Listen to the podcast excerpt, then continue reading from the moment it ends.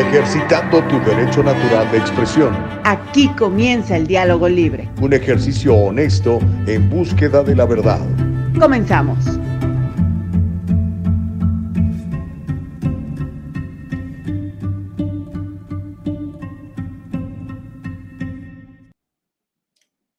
¿Cómo les va? Muy buenos días, bendito sea Dios, es un nuevo día, son las 7 de la mañana en punto, es el tiempo del Pacífico de los Estados Unidos. Bienvenidos a este ejercicio de comunicación que se llama el diálogo libre. El diálogo libre tiene la intención aquí, como todos los días de lunes a viernes, 7 de la mañana, tiempo del Pacífico, compartir información con todos ustedes y escuchar sus puntos de vista a través de el diálogo libre. Aquí todos los puntos convergen, todas las opiniones son válidas y obviamente a todo el mundo lo vamos a escuchar. ¿Por qué? porque lo único que hacemos es ejercer, ejercitar, practicar, honrar el artículo número uno de la Constitución de los Estados Unidos de América, que nos permite precisamente tener el diálogo libre, pensar, actuar, decir, congregarnos, eh, peticionar al gobierno. Está amparado todos esos derechos en nuestra Constitución, que además no sé si usted sepa, pero está inspirada en la palabra de Dios. Así que Dios nos hizo libres y somos libres como el diálogo libre. Así que bienvenidos, gracias por estar con nosotros, le damos gracias a Dios por este nuevo día. Amanecimos, fíjese, eso es bien importante. Empecemos con esa actitud de gratitud. Yo me estoy, desde ayer he estado pensando mucho lo que ha pasado en Texas, por ejemplo, ¿no? De hecho, yo creo que va a ser parte central eh, del programa del día de hoy, lo que pasó allá en Uvalde, en Texas, esta comunidad muy cerca de San Antonio, como unas 80 millas y vamos a platicar de eso. Por supuesto, no nos podemos sustraer a ese tema tan doloroso, tan triste, tan lamentable, ¿no? Mis oraciones obviamente están con todos los familiares de, de los niños muertos sobre todo, ¿no? Qué triste. Pero mire, tenemos un nuevo día, Dios nos da la oportunidad de seguir viviendo y mientras estemos vivos podemos influir, mientras estemos vivos podemos transformar, mientras estemos vivos podemos traer valores reales a nuestro prójimo, comenzando con nuestro cónyuge, con nuestros hijos, con la gente que está cerca de nosotros, nuestros compañeros de trabajo, nuestros empleados si tenemos empresa, la gente que está cerca de nosotros. Así que le damos gracias a Dios por este muy buen día. Las misericordias de mi Padre son nuevas cada día y aquí estamos para darle con todo, ¿ok?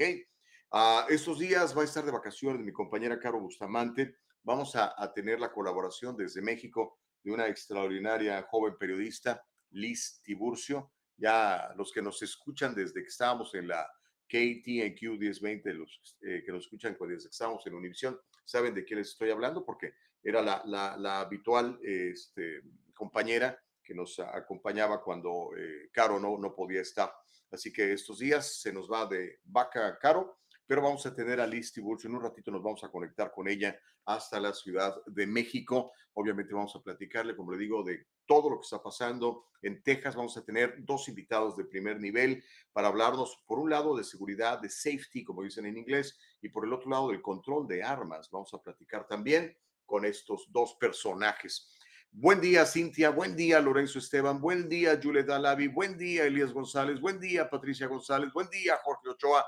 Buen día para todos los que ya nos hacen el favor de vernos a través de las diferentes plataformas, ya sabes, www.eldialogolibre.com y nos puede encontrar en Facebook y en YouTube como El Diálogo Libre. Y por supuesto, esto que después lo subimos a Spotify, a Apple Podcast y también a Anchor para que usted nos pueda escuchar ahí a la hora que usted quiera. Todos los programas están ahí. Pero bueno, uh, bienvenidos una vez más Déjeme dar ya la más cordial de la bienvenida a nuestra compañera de los próximos días.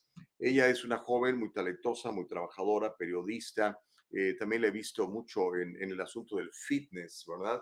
Eh, tiene su buena cantidad de seguidores en Instagram. De hecho, le vamos a pedir que nos dé sus redes más adelante para que usted también pueda ver y apreciar todo el trabajo que hace Liz Tiburcio. Liz, ¿cómo estás? Muy buenos días. Bienvenida a El Diálogo Libre.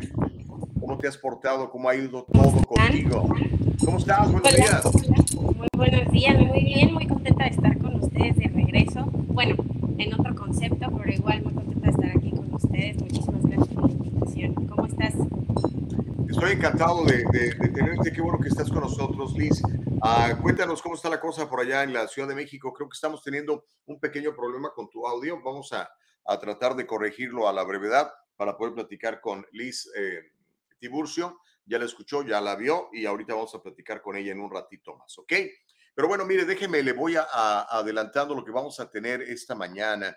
Obviamente, y tenemos unas fotos que le vamos a mostrar de este jovencito aparentemente muy perturbado que termina haciendo una matazón terrible hasta que finalmente fue ultimado a tiros por la misma policía de Texas. Este joven pistolero en Uvalde, Texas, que ayer dejó a 19 niños y dos adultos muertos. Esa era la contabilidad hasta anoche.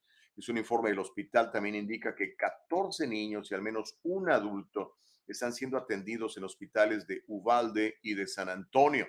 El tirador fue ultimado por la policía que respondió a la emergencia de acuerdo al informe del gobernador Greg Abbott.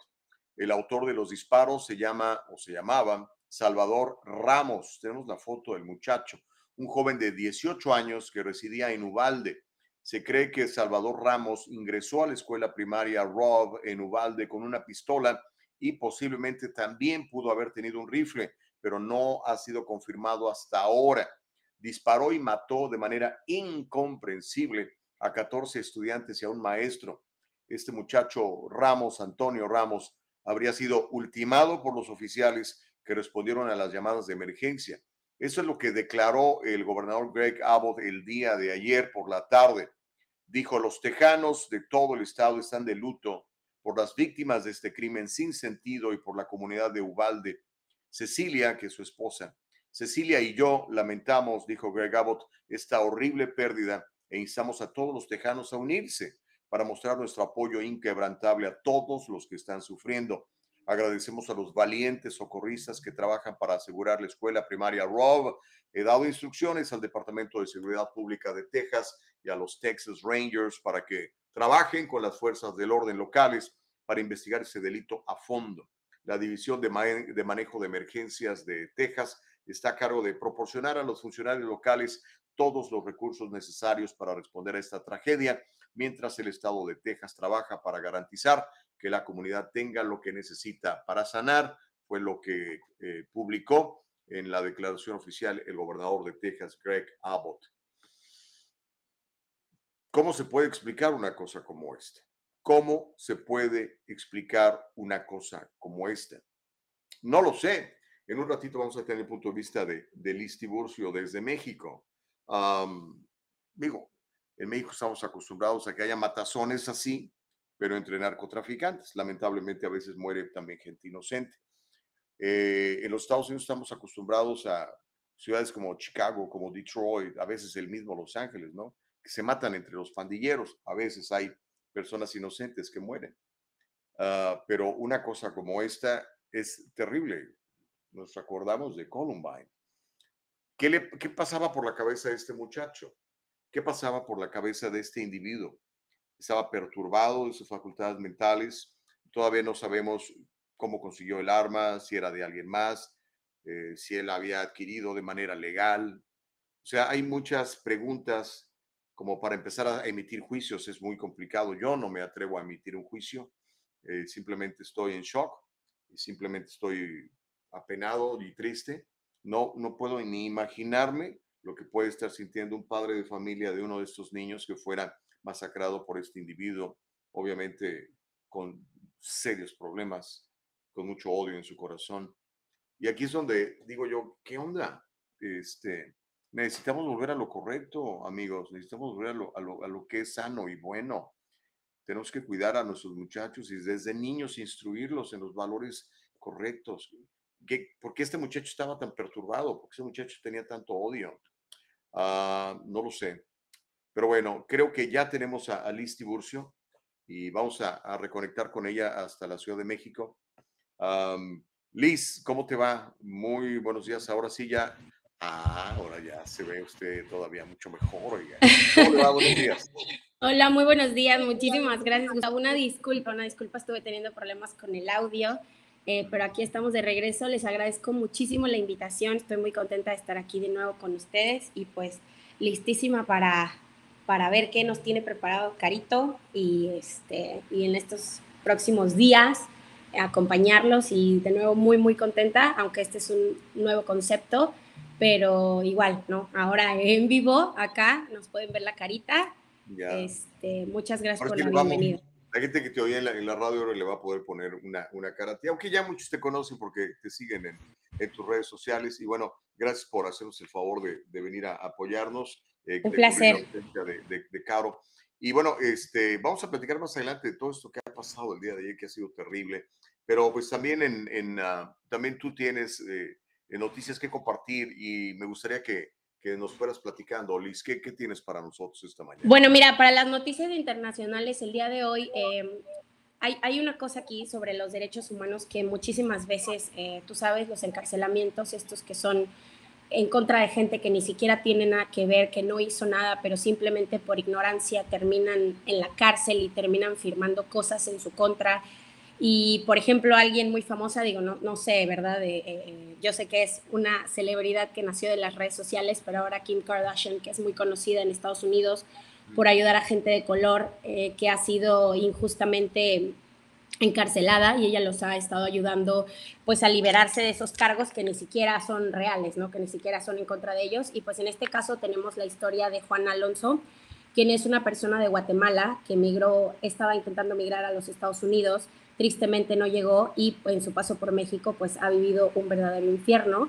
Eh, según un reporte de la ONU, en este año, eh, los coyotes, como se les conoce, capturó fue capturado en Reynosa con una mujer y fueron llevados a trabajar en una casa de tráfico. Estos migrantes que estaban en la casa lograron contactar a las autoridades y Juana Alonso fue una de ellas. Ella fue acusada de secuestro sin, claro, entender el señalamiento, porque tristemente Juana no, no solamente era una migrante que venía con grandes sueños, sino que solamente hablaba el idioma maya, imagínense, o sea, ni siquiera tenía el español, ya ni decir el inglés, ¿no? Pero ella con todas sus ganas y todas sus fuerzas decidió hacerlo. Juana tristemente fue detenida por la policía y reubicada en una estación en Reynosa, Tamaulipas, en México, en el norte del país. Durante el interrogatorio, eh, Juana dijo que en venganza, los oficiales la golpearon y la amenazaron, apuntándola con armas de fuego, hasta que ella se dio a firmar una declaración autoincriminatoria, donde fue eh, por secuestro. Fue detenida, tristemente, por el lenguaje de la barrera, no pudo contestar las preguntas y entonces ellos solamente la golpearon y la torturaron. Después, el presidente López Obrador fue una de las personas que abogó por ella. Claro, ya habían pasado varios años, tristemente para ella. Y entonces, al platicar ella eh, con los medios de comunicación, que gracias a la prisión aprendió a hablar español, em, pues entonces ya pudo entender cuáles eran los cargos en contra de ella y ya después de siete años de todo este infierno que vivió, más de cuatro años en la cárcel, fue por fin liberada. Me parece sumamente triste e injusto. Últimamente he visto que Netflix tiene muchísimos em, documentales de este tipo, en donde las personas son encarceladas injustamente y muchos de ellos no logran liberarse de los cargos. Continúan en la cárcel por más pruebas que presentan, porque tristemente muchos de ellos no tienen el dinero o también, y es algo que ocurre aquí en México, y me da mucha pena decirlo porque claro, soy orgullosamente mexicana, pero sí pasa que las autoridades se ensañan con una persona y al final no los dejan, o sea, por más que ellos demuestran su inocencia, porque entonces al ellos demostrar su inocencia, demuestran también la incompetencia de nuestras autoridades.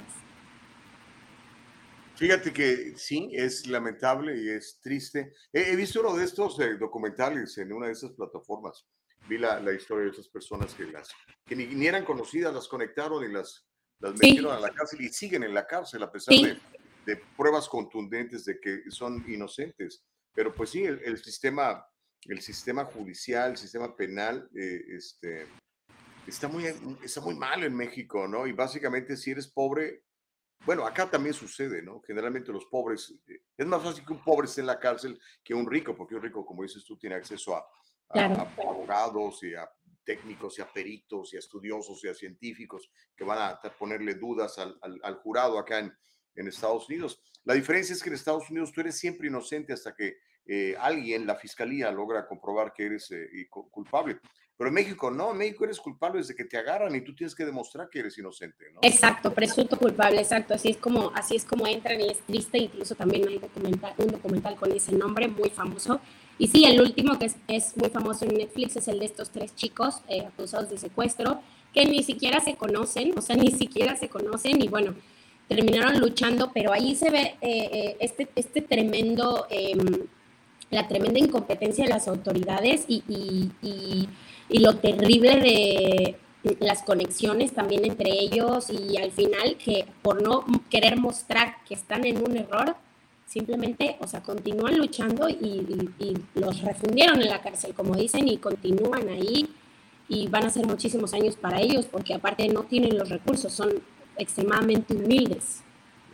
Haciendo la vida miserable a la gente. Ahora, eh, volviendo al caso de, esta, de esta muchacha eh, de Guatemala, eh, ¿qué, ¿qué, expectativas hay? ¿Qué puede hacerse para que ya no, no, no suceda esto? ¿Qué, se ha dicho? Tristemente, este es un caso em, delicado que sigue ocurriendo día con día. De hecho, em, yo soy oriunda de Veracruz, del estado de Veracruz. Y aquí en el estado. Yo soy veracruzana. Yo soy veracruzana. Y entonces, aquí en el estado de Veracruz, hace poco hubo un caso donde los, eh, la misma, pues, no sé si llamarle mafia, bueno, los chicos malos, como les dicen aquí, Em, ellos secuestraron dos trailers porque ahora uno de los modos operandis de estas bandas para mantenerse es robar trailers de grandes tiendas de comercio como, eh, espero que no haya problema con nombres, Liverpool, Palacio de Hierro, Coppel y otras grandes, grandes tiendas. Ellos asaltan estos trailers y eh, uno, eh, dos de esos trailers no traían em, Ok, mi audio se escucha mal. ¿Me, escuchan bien? Lo intento. Ok, este, no, no, termina tu idea y ahorita corregimos. bueno, entonces, este, estos trailers, em, perdón, eh, los secuestraron a estos chicos. Secuestraron, eh, los trailers venían cargados con migrantes. Al parecer, 60 migrantes eran de El Salvador, Honduras, Guatemala y los secuestraron. Entonces, eh, fue, vino la ONU, fue un grandísimo problema, el gobernador se metió, el presidente López Obrador, o sea, lo que, y fue en un pueblo chiquitito, literal el pueblo de donde yo soy, fue un pueblo chiquitito y se hizo una cosa inmensa, grandísima, eh, por... Ok, Gus. Sí. Me parece que me perdieron. Ah, no, yo te estoy escuchando, te estoy muy bien, te estoy viendo bien. Ok quedaste que en el pueblito de Veracruz. Ok, bueno. Eh, secuestraron a estos migrantes y se hizo grandísimo. El chiste es que los encontraron, los deportaron y este y pues simplemente nada más es como que la ONU se metió. Fue así como lograron liberarlos. Wow. Pero los liberaron, eh, gracias a Dios. Los liberaron gracias a que sí, llegó a las grandes autoridades, al gobernador. Eh, y entonces, eh, pues al parecer sí, cuando la ONU interviene, pero en muchísimos de los casos, si la ONU no interviene y solamente están las autoridades locales y ahora sí que con la venia del Señor y lo que tú tienes de contactos, pues no, no se puede. Entonces, eh, es triste el caso de México y tal vez lo que se ve en las noticias a veces pareciera ser más real. Las noticias de Estados Unidos, porque pues acá sí pasan lo que pasa, pero allá no, ¿no? A veces pasa nada más que hay una matazón y esta cosa y esta cosa, ¿no? También hay cosas buenas, pero sí. Em,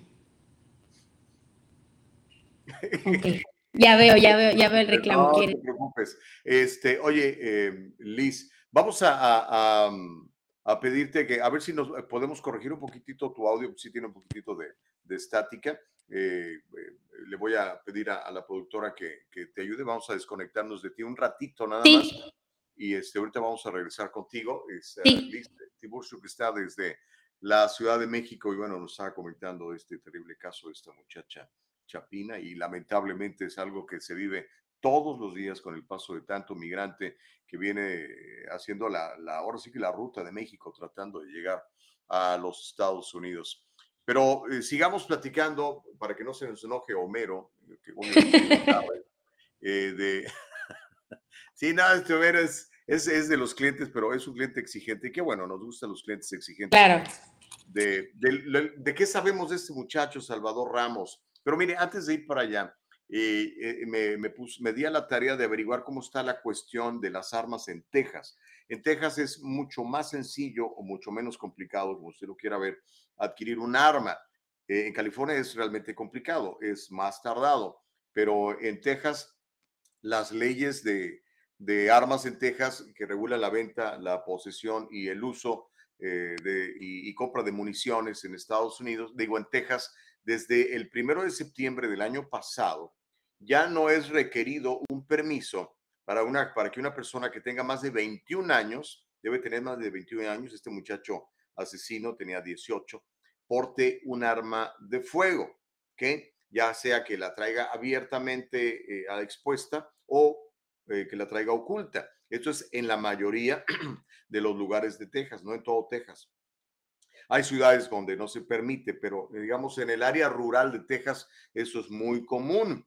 Antes del 21, digo, del 1 de septiembre del 2021, el Departamento de Seguridad Pública de Texas emitió una licencia para portar un arma de fuego a una persona elegible sobre la base de una emisión obligatoria.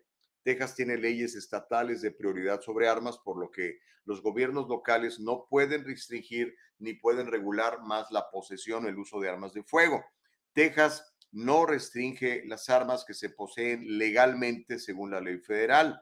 Texas no requiere verificación de antecedentes para las ventas privadas de armas de fuego. Las pistolas de pólvora negra, las armas largas no se consideran armas de fuego en el estado de Texas y se pueden portar libremente, abiertas, ocultas, sin permiso ni perjuicio. O sea, si tienes mayor, si eres mayor de 21 años, presentes tu identificación, que eres este, eh, ciudadano de los Estados Unidos, te, te venden un arma o dos o tres, ¿ok? Eso es lo que eh, está imperando ahora en Texas. Ahora, este muchacho tenía 18 años, obviamente él no la compró, alguien la compró para él o él la tomó de algún lado, no lo sabemos. Lo que yo no quiero hacer, amigos, es especular sobre algo que no me consta, así como hizo el presidente el día de ayer, ¿no? Y luego, luego con la retórica este, politiquera. O sea, le quieren sacar raja política a todo. Estamos hablando aquí de un montón de personas fallecidas, muchos de ellos niños, ¿no? Pero quiero platicarles sobre este muchacho. ¿Quién era este muchacho? Lo que sabemos. Y este, ahí nuestra productora nos va a poner algunas fotos. Hay una foto de él, este, un selfie que aparentemente se habría tomado eh, quizá horas antes de, de llevar a cabo su matanza, porque lo publicó en sus redes sociales.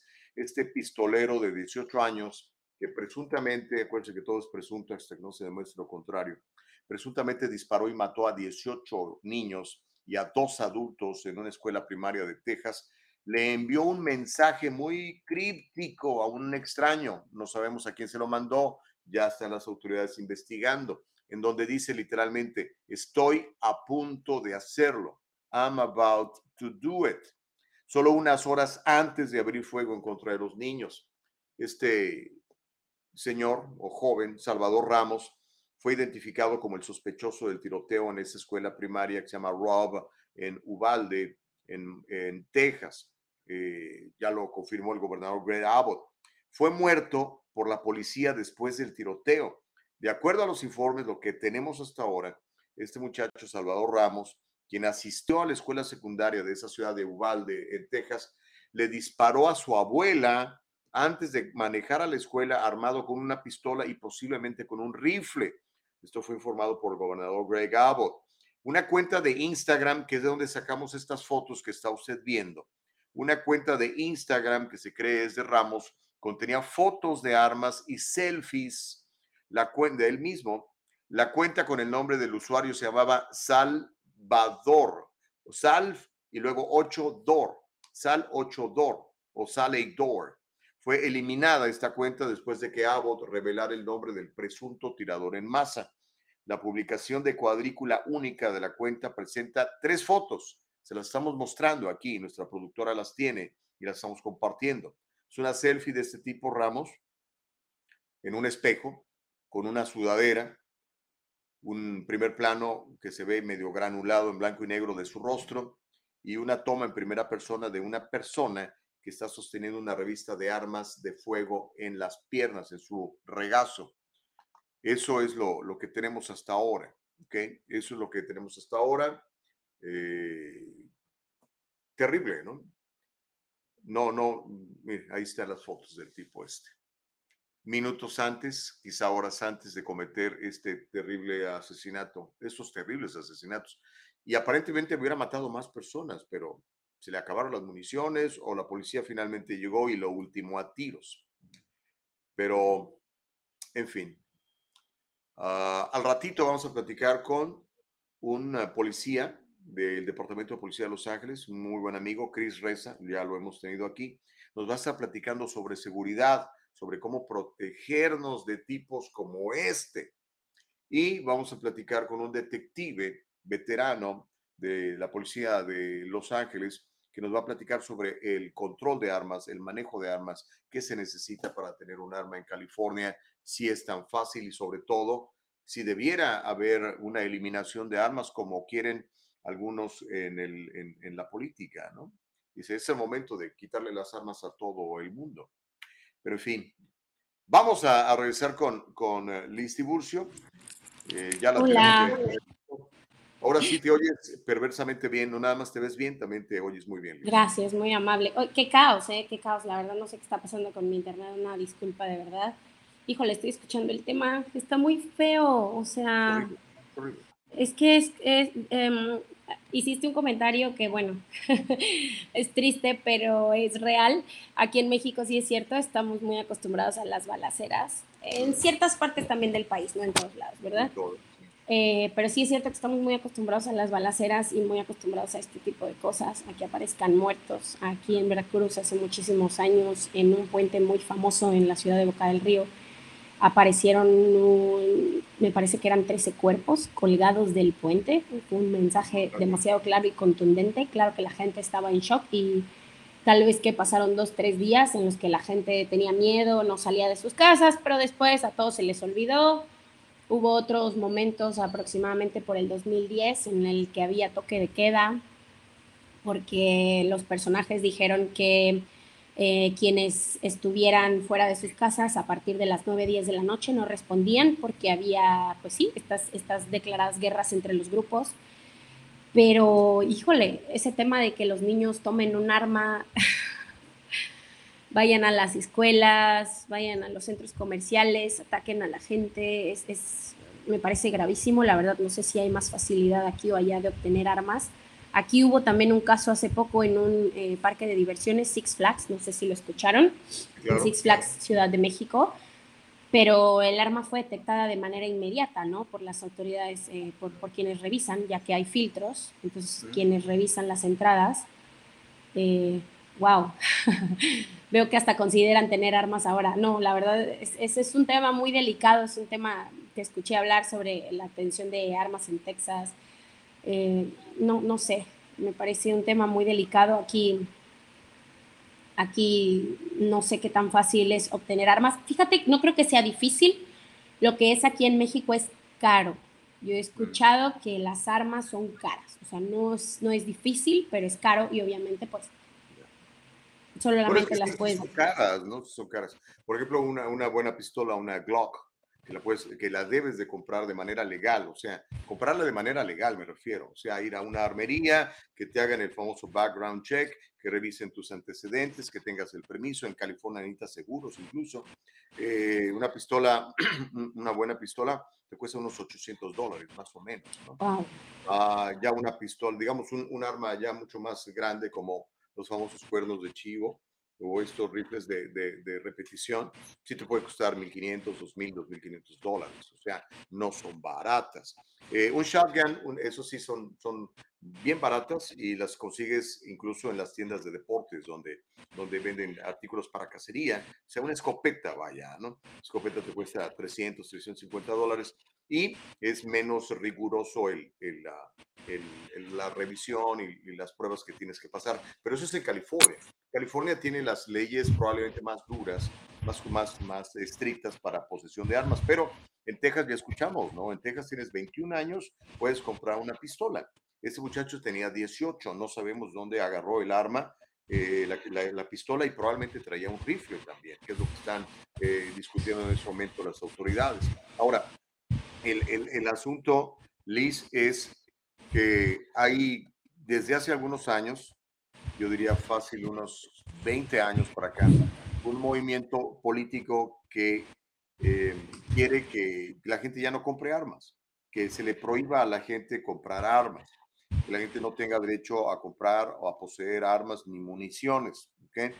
Eh, pero dentro de la Constitución de los Estados Unidos, la segunda enmienda es el derecho a tener armas. La primera enmienda es el derecho a pensar y manifestarte y la segunda enmienda es el derecho a tener armas y defenderte contra un gobierno tirano. Dice, es lo que dice a la letra la, la Constitución de los Estados Unidos, ¿no?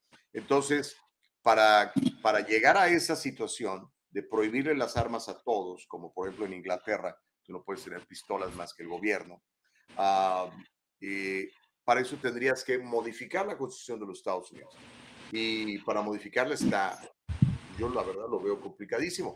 Aparte que yo siempre lo he confesado, yo, yo creo que una persona tiene derecho a tener un arma en su casa para protegerse de que un tipo como este llega y, y te mate. ¿no? ¿Por qué estos tipos llegan a estos lugares? Porque saben que están indefensos, porque saben que allí no hay quien les, vaya a responder. ¿Por qué no llegan a, a, una estación de policía a matar policías, por ejemplo, si tanto claro. a la policía? Claro. Porque pues, les van a dar en la torre. Eh, saben que están indefensos y, y aparte, pues deben estar bien locos yo creo que no sé cómo hacerle, la verdad. Yo creo que sí debería haber eh, un, un, como llaman, un background check, una revisión más exhaustiva de la, de la capacidad mental de la gente, lo sabemos, eh, con tanta gente drogándose ahora con la crisis de fentanilo que tenemos en Estados Unidos. ¿Sabes que la causa número uno de, de muerte entre los jóvenes es el consumo de fentanilo en Estados Unidos? Es brutal. Se mueren miles y miles de muchachos. Entonces, muchos de esos yo creo que están metidos en drogas, están ya enfermos, y si les das un arma y se acuerdan de que una sí. maestra un día les hizo algo y llegan y hacen lo que hizo este tipo. Sí, tristemente las drogas eh, te destruyen, eh, sí, te, destruyen la cabeza, la mente, el cerebro. Eh, terminas siendo una persona desconocida para ti mismo y para tu familia. Yo tristemente lo he vivido en carne propia. Eh, y la verdad es, es un tema muy fuerte, o sea, incluso desconocen a su propia madre, desconocen a, a, a, la propia familia, entonces pues no me imagino que se les quite el sentimiento sobre hacerle daño a otras personas y se atreven a hacerle daño a las personas de su propia casa, entonces probablemente también tenga que ver con esto de las drogas. Eh, la verdad no sé, ahora sí que es, es, es, es una opinión y también no sé si lo de eh, la legalidad o, o, que sean más duros para la obtención de las armas, porque aquí en México supuestamente no cualquiera puede obtener armas. Y cualquiera tiene armas, es lo que te digo, o sea, ahora con los, eh, los delincuentes, estos grupos, eh, perdón, hoy, hoy sí me voy a llevar la vida de anécdotas, pero les voy a contar esta historia. Esta historia de verdad es de una persona muy cercana a nosotros. Eh, nosotros tenemos un negocio familiar y es de educación. Ella es una maestra, es una maestra um, que trabaja por, la verdad es que un salario medio aquí en México con el cual puedes vivir y más en un pueblo chiquito. Una persona humilde, vamos a suponer que de clase media. La maestra eh, tranquila, sencilla, trabajadora. Y eh, bueno, esa es una historia donde ella es una sobreviviente de un balazo a quema ropa. Ok, quiero, hagamos una cosa, Liz. Déjame mandar una pausa, tenemos una pausa claro. pendiente. Cuando regresemos me cuentas toda la, la, anécdota porque sí es muy, muy interesante y obviamente son casos reales, en este caso que hasta a ti misma te ha tocado ser testigo. Así que si quieren, vamos a la pausa en el diálogo libre y regresamos y empezamos a leer todos sus comentarios, que hay muchísimos en el chat. Eh, volvemos contigo, Liz Tiburcio. Gracias. En el Triunfo Corporation proveemos servicios de contabilidad profesional. Con nuestro servicio tú manejas tu negocio, nosotros corremos los números. Tienes bastante que hacer con la gestión de tu negocio. Deja que nuestro experimentado equipo se encargue de todo el complejo trabajo de contabilidad, incluida la clasificación de transacciones diarias y el seguimiento de gastos, nómina, pago y facturación. En el Triunfo Corporation nos aseguraremos de que siempre tenga una idea clara de su situación financiera Confíe en que su trabajo de contabilidad administrativa se procesa de manera precisa y oportuna. Ahorre tiempo valioso, recupere todas esas horas dedicadas a la contabilidad y utilícelas para hacer avanzar su negocio.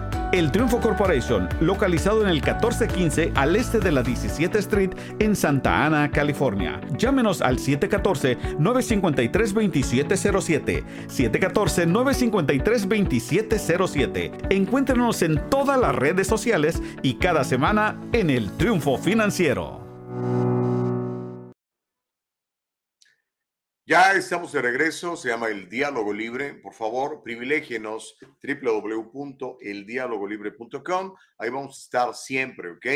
Eh, pero también estamos transmitiendo en Facebook, en YouTube, como El Diálogo Libre. Y ya sabe que este programa lo ponemos en forma de podcast todos los días en las plataformas de Spotify, de Apple Podcasts y también en Anchor. En la mañana del día de hoy tenemos el gusto y el privilegio de platicar con Liz Tiburcio. Nos está haciendo el favor de cubrir la ausencia de Caro Bustamante, que anda por ahí dando la vuelta, ¿verdad? Este, así que en los próximos días, pues Liz va a estar con nosotros. Liz, a ver, este, vamos a, lo que pasó con esta persona que recibió el balazo, la anécdota que tienes, y después, eh, si te parece, vamos a empezar a leer todos los comentarios del chat. El chat está claro. viendo esta mañana. Claro que sí. bueno, esta historia es de una persona que, como te comentaba, es, cercana a nuestra familia porque eh, ha trabajado con nosotros, estuvo trabajando aproximadamente un año cuando le ocurrió este accidente.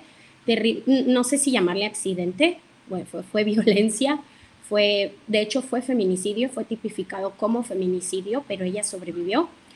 La historia eh, no, no la haré tan larga, pero ella al parecer eh, salió esa noche a cenar y había un tipo que la acosaba, por así llamarla. Ella fue novia del, de, este, de este personaje años atrás, pero ya no tenían relación, entonces él la trataba de cortejar. Ella no quería absolutamente nada con él porque ya se conocía que el tipo era violento. Para esto, él tenía un puesto de guardia de seguridad, de uno de los de seguridad del presidente del ayuntamiento. Entonces él tenía un arma, él tenía un arma, obviamente el arma era de uso oficial y era un arma eh, legal que le dieron por supuesto porque prestaba el servicio de jefe, me parece jefe de seguridad del alcalde. Entonces este tipo, me quiero imaginar, no sé si tomado, no sé si drogado, eh, comenzó a perseguirla en las calles, de la ciudad y ella se negó a, pues a irse con él, a estar con él. El tipo la tomó por la fuerza, la metió en un coche, se la llevó a su casa. La llevó a su casa y ahí en su casa comenzaron a forcejear. Eh, la persona ya como que por los hechos, juntando todos los hechos, la persona le disparó, lanzó tres disparos, eh, se creía que los tres disparos se los había dado a ella, porque aparte ella tenía tres heridas, pero no, solamente un disparo en contra de ella, al parecer los otros dos fueron al aire, pero escucha esto, eh, o sea, es una historia increíble. Ella está viva, caminando, la vi hace tres días que fue a visitarnos a la casa, caminando, hablando, increíble. La bala le entró por el hombro derecho a quemarropa, Después del, del, brazo, perdón, del brazo derecho, le atravesó en esta parte del hombro, increíble. Le entró por la mandíbula, aquí abajo. Y la bala entró directamente a su cerebro, donde se partió en dos y ahí quedó alojada. Ella está viva, está bien, pero tiene una bala en su cerebro partida en dos partida en dos, en una en el hemisferio derecho, la otra en el hemisferio izquierdo. Por supuesto, sí tiene su cara un poquito paralizada, eh, su caminar es un poco lento, pero te estoy hablando que eso fue hace siete meses. ¿Qué pasó con esta persona? Nada. Lo peor del caso, él se fue a huir, ¿eh? se fue a huir y no pasó absolutamente nada. Está boletinado, pero nadie lo está buscando, ellos no tienen recursos por más denuncias, por más todo, eh, dicen que no hay testigos en contra del tipo cuando todo el mundo sabe quién fue, todos saben quién fue. Dicen que no hay testigos, que entonces este, está boletinado, pero no lo están buscando. Él huyó. Pero lo más triste de esto es que ella quedó tirada en el segundo piso de la casa del tipo. Y por Dios, la mamá y la hermana del tipo se la llevaron, se la llevaron por las escaleras, la arrastraron, la sacaron a la calle y la dejaron tirada en la calle. Gente la encontró en la calle y así fue como llamaron a las autoridades para que la fueran a recoger después de cuatro horas. ¿Cómo sobrevivió? No lo sé, porque aparte, como pensaron que eran cuchillos, porque no le veían este, la salida de la bala, y decían que había sido con arma blanca y demás. Terminó en terapia intensiva, ella no sé cómo, despertó de un coma, ahí está, ahí anda, y, y pues la persona está bien, la mamá y la hermana están sin ningún cargo, no se les acusa como cómplices, entonces nada más imagínate el tamaño de nuestras leyes. Bárbaro. Sí, sí, escuché la historia, pero no conocía toda la anécdota completa. Qué bárbaro. Este, ¿Puedes dar nombres? ¿Cómo se llamaba el tipo este que anda fugado? Honestamente, eh, sé su nombre, pero no su apellido. Eh, bueno, pues, no, sí. Eh, Tadeo Barrán. Tadeo Barrán es el nombre de Tadeo Barrán. Probablemente anda por acá, ¿no? Escondido en los Estados Unidos. No creo que haya llegado tan lejos, pero quién sabe, ¿verdad? No lo sé, no lo sé. Tenga cuidado. Ok, este, están ir viendo las, las, eh, los, el chat, vamos a leer todos sus comentarios. El programa se llama El Diálogo Libre y, todos los puntos de vista los, los aceptamos, los leemos aquí, no hay filtros. La idea de este programa es simplemente traer los, los temas y que la gente platique, Liz, que la gente tenga la oportunidad de ejercer el diálogo libre. Eh, yo soy amante de la Constitución de los Estados Unidos, la amo como no tienes una idea y la primera enmienda de la, de la Constitución habla precisamente de nuestro derecho a pensar y, decir y manifestarnos y congregarnos y peticionar al gobierno. Entonces, este, pues lo que hacemos aquí es ejercerlo sin, ahora sí que sin filtros y sin agendas, porque aquí me tiran, luego me alaban, luego me tiran, no, no hay bronca. Eh, aquí leemos todos los puntos de vista. Así que le pedimos a nuestra productora eh, eh, Nicole Castillo que nos los publique y nos ayudas a, leer algunos, eh, por favor, Liz. A ver, vamos a bajar un poquito.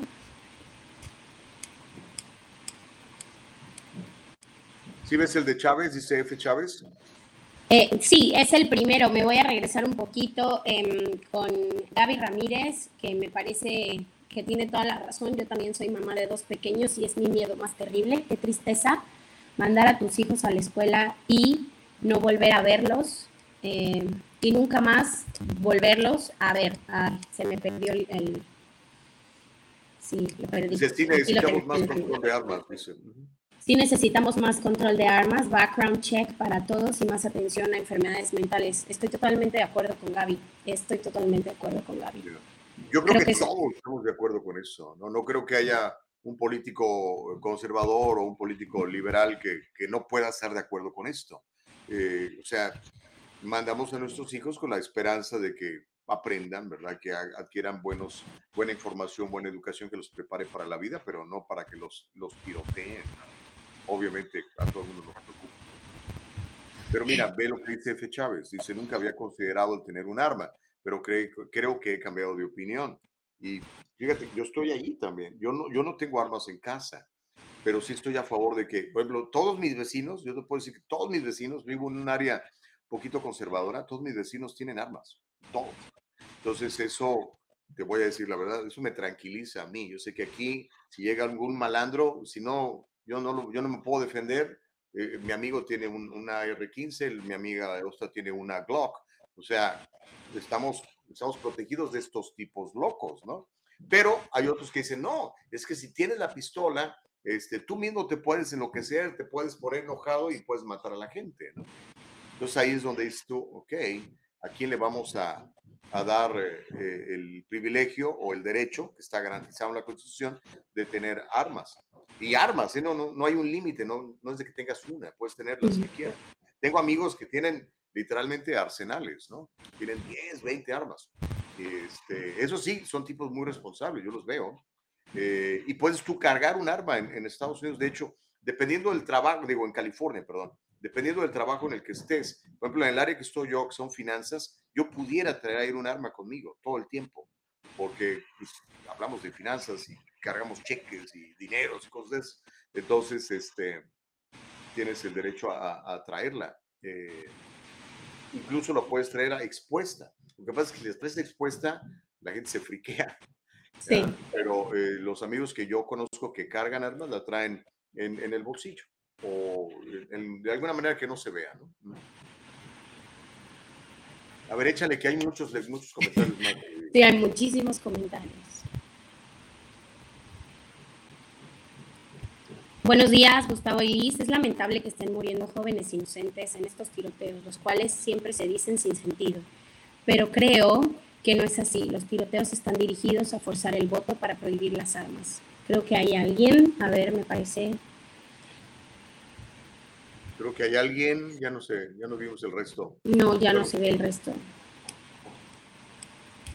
creo que hay alguien, alguien, bueno, me imagino que alguien que está detrás de todo esto queriendo forzar la eliminación de, del artículo número 2 de la Constitución. Creo que por ahí va el comentario. Señor Gustavo, todas las armas involucradas en las masacres en Estados Unidos fueron compradas legalmente. Wow, sí. La verdad no, desconozco el dato. No sé si todos, ¿verdad? Eh, todas las armas, pero eh, muchas de ellas sí han sido compradas de manera legal. Y o sea, el muchacho ve que el papá tiene un arma allí, ¿verdad?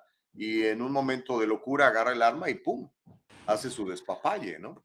Este, alguna vez estuvieron tratando de, de, ¿cómo se llama?, de legislar que los, fíjate nada más a lo que hemos llegado, que los maestros en las escuelas estuvieran armados para que cuando llegan estos tipos, pues los maestros respondan y protejan a los niños. Pero armados y preparados para el contraataque, porque no es lo mismo que tengas un arma a que sepas utilizarla. Exacto, y ahora cómo le hago, ¿no? Y a la hora de la presión y todo eso. justo, justo, estar, preparado como para el, el, nivel de estrés que vas a presentar en ese momento y de decir, claro, y te apunto a ti o a quién le apunto o a quién le disparo, o sea, no sé. Ya. Fíjate que este, tengo un, amigo que su hijo vive en Texas y es administrador de uno de estos lugares de café carísimo. No voy a decir el nombre porque sería comercial para el Starbucks. Pero dice que como administrador del lugar, él debe estar armado y está entrenado. Entonces, cuando alguien llega a ese lugar, sabe que por lo menos el, el administrador trae una fusca y la sabe usar y dice que eso ha minimizado el, número de asaltos en estos lugares.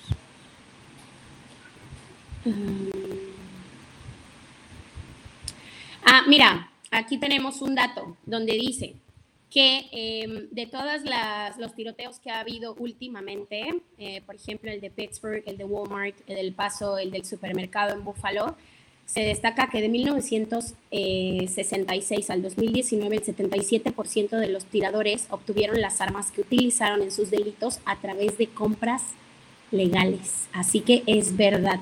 Según una encuesta y datos de la policía, es verdad, el 77% de las armas, no, pero la mayoría. Es un 77%, lo cual es, es, es, un número grande. Sí, o sea, para, para que ocurran este tipo de cosas. Por ahí vi un comentario que ya no lo veo, donde dice que, lleva a estos niños a, tener este tipo de conductas. Eh, pues yo creo que también lo que, mucho de lo que lo comentabas, tristemente también el, el, acceso que tienen ahora a las drogas, tan fácil obtener drogas, no sé en Estados Unidos, pero aquí en México es en donde quiera. Es triste, yo em, ya soy una persona que pasa los 30 años pero aún me gusta salir a divertirme y de repente cuando me gusta salir a bailar, eh, vas al baño en los antros y te ofrecen droga. Te, ofrecen droga. Abiertamente? Sí, abiertamente, claro. Es como quieres coca. Ya ni siquiera es la marihuana, ¿eh? O sea, dejemos la marihuana, bye. O sea, no, es, quieres coca, quieres cristal. Eh, y están junto a ti muchísimas veces los que llaman garroteros o los gerentes y por supuesto que saben quiénes son porque hasta tú los notas de lejos, o sea, traen la pinta, cargan con la mochila o como tú quieras, que ya tienen como así van, no sé, eh, vestidos de cierta manera, traen su mochilita donde traen la droga, el dinero y te la ofrecen que yo, o sea, perdón, no soy espantada, pero sí me espanta. O sea, no soy espantada, pero sí me espanta y digo, híjole, o sea, yo soy mamá de una niña y de un niño que hoy son pequeños, pero el día de mañana no los quiero reprimir y decir no salgas, pero al mismo tiempo digo, ¿qué voy a hacer? O sea, ¿qué voy a hacer para que no estén expuestos a tanto? Y, y no es, yo no puedo hacer nada, pero como mamá, pues sí, que eh, su crianza sea lo, lo mejor posible y que si yo veo que en mis hijos están desarrollando algún tipo de enfermedad mental, porque ¿por qué no decir, oye, de chiquito te das cuenta que tu bebé es violento porque muerde, porque pega, porque grita, porque ataca, porque patea? Pues empieza a llevar al psicólogo desde chiquito. Eso es lo que yo puedo hacer como mamá. Y en la escuela, pues obviamente eh, tratar de que su escuela igual sea una escuela de valores, de buena educación y llevarlo por el mejor camino posible que a mí me dé mi cabeza y mi mente como madre creo que es lo que yo puedo hacer como madre, pero de verdad que, de verdad que el mundo sí, sí, sí se está viniendo abajo, sí se está viniendo abajo, en mi punto de vista. No, estamos completamente de acuerdo, ¿no? Y, y que, que, que, temor, que triste, y pues tenemos que hacer algo como, como sociedad. Hay quien piensa que el, la solución es que nadie tenga armas, prohibir las armas. Eh, no creo que vaya a pasar. O sea, independientemente de que yo esté a favor o yo esté en contra de esa decisión, no creo que vaya a pasar. ¿Por qué? Le voy a explicar. al, ciudadano americano tradicional le encanta tener un arma o dos o tres y no las va a soltar. Se calcula que más o menos debe haber unas 81, unas 80, 85 millones de personas armadas en Estados Unidos. ¿Ok? 80, 85 millones.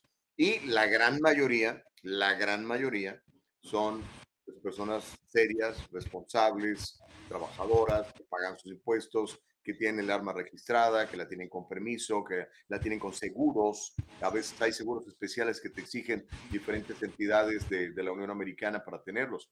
Los amigos que yo conozco, tengo muchos amigos que son dueños de armas.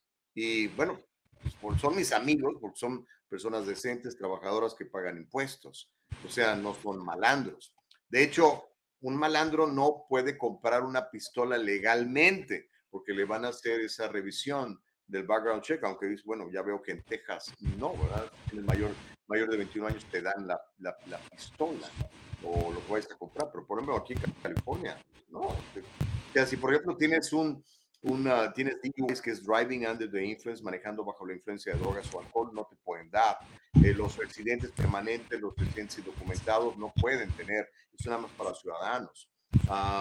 si, por ejemplo, tienes eh, historial de violencia doméstica, algún día tu, tu señora te acusó de, de, golpearla o de, de, acosarla, no puedes tener una pistola. O sea, hay un montón de, crímenes pequeños y medianos que te impiden tener un, arma en Estados Unidos, en muchas partes de Estados Unidos. Mira, em, nos envían otros datos. Bueno, por aquí escucho que e-, Evelyn nos comenta, nosotros tenemos otros datos. Si nos los compartes, Evelyn, con muchísimo gusto. Acá yo tengo que la proporción en Estados Unidos de cada 120.5 armas de fuego por cada 100 habitantes. O sea, como tú dices, hay muchos que no tienen solamente una, frente a un 88% en 2011 supera con creces, obviamente, las de otros países del mundo. O sea, en Estados Unidos, lo que comentabas, están muy, muy armados. O sea, la mayoría de las personas tienen armas. La verdad tampoco sé qué tan, no sé, no lo sé. No sé, no, no, no, no puedo decir que estoy en ninguna postura en este caso. Me parece un caso muy delicado que no me atrevo ni siquiera a comentar porque no soy experta. Em, pero bueno, aquí dice que los datos también sugieren que la propiedad de armas creció significativamente em, debido a un estudio publicado por Annals International Medicine en febrero, donde dice que 7.5 millones de adultos estadounidenses, un 3% de ellos, tienen armas. Muchísimo. Y, cada vez que suceden cosas como estas, este, Liz, la gente sale y compra más pistolas. Dice. Te, voy a explicar cómo es la cosa. O sea, em, pasa una masacre como esta, ¿no? Terrible. Número uno, muchos se asustan y dicen, yo nunca había comprado una pistola, pero más vale que tenga una. ¿Qué tal que llega otro tipo como este loco? Este, pues por lo menos tengo para defenderme una. Y la otra es los que ya tienen armas y dicen, uy, van a querer restringir las armas. Antes de que las registren, restrinjan o que me las quieran prohibir, voy y compro otra. Claro. Este, este, tipo de cosas siempre dispara, dispara eso, Luis. Sí, es, es, es, es, cierto lo que dices, pero es, es, ay no, es que para mí este es un tema muy, muy preocupante. Yo la verdad no lo sé. No lo sé, aquí sí, me, aquí sí solamente puedo pensar como mamá, no puedo pensar como otra cosa, porque digo, qué terror, o sea, qué terror de verdad ese comentario que nos dejaron ahí, qué, qué, qué tristeza mandar a tus hijos a la escuela y que no los vuelvas a ver. No, no me lo quiero ni siquiera imaginar. ¿Dónde estaban los padres de este joven? Porque vivía con la abuela. Eh, fíjate, Magali, que es, es, es, em, es, es un tema también delicado que pasa muchísimo. Estos niños, también otra persona mencionaba ahí en un comentario que alcancé a ver que las nuevas niñeras de nuestros hijos son los smartphones y las tabletas. Es totalmente cierto. También por el ritmo de vida tan agitado que lleva uno es más difícil. Normalmente ahora los dos padres tienen que trabajar para poder obtener el nivel de vida que se requiere o que se quiere para poder, un nivel de vida medio, eh, te estoy hablando de un nivel de vida medio eh, los dos padres tienen que trabajar, entonces es muy difícil con quién los dejas. Si vives en otro país, ¿con quién los dejas? No tienes para pagar una babysitter, por ejemplo, en Estados Unidos, que es muy caro. Yo fui babysitter en California y era muy caro. eh, y obviamente me pagaban muy bien, yo ganaba 30 dólares la hora. Ah, me pagaban excelente, entonces, o sea, yo ahorita lo pienso y digo, Dios, 30 dólares la hora de dónde, ¿no? Eh, pero sí, claro, y, y, por supuesto, yo tenía prohibido que los niños vieran televisión, yo tenía prohibido que los niños eh, vieran eh, las tablets. yo tenía prohibido todo eso, entonces yo me dedicaba a darles a mis niños clases de español. Obviamente tenía mucho trabajo porque mi trabajo era muy bueno.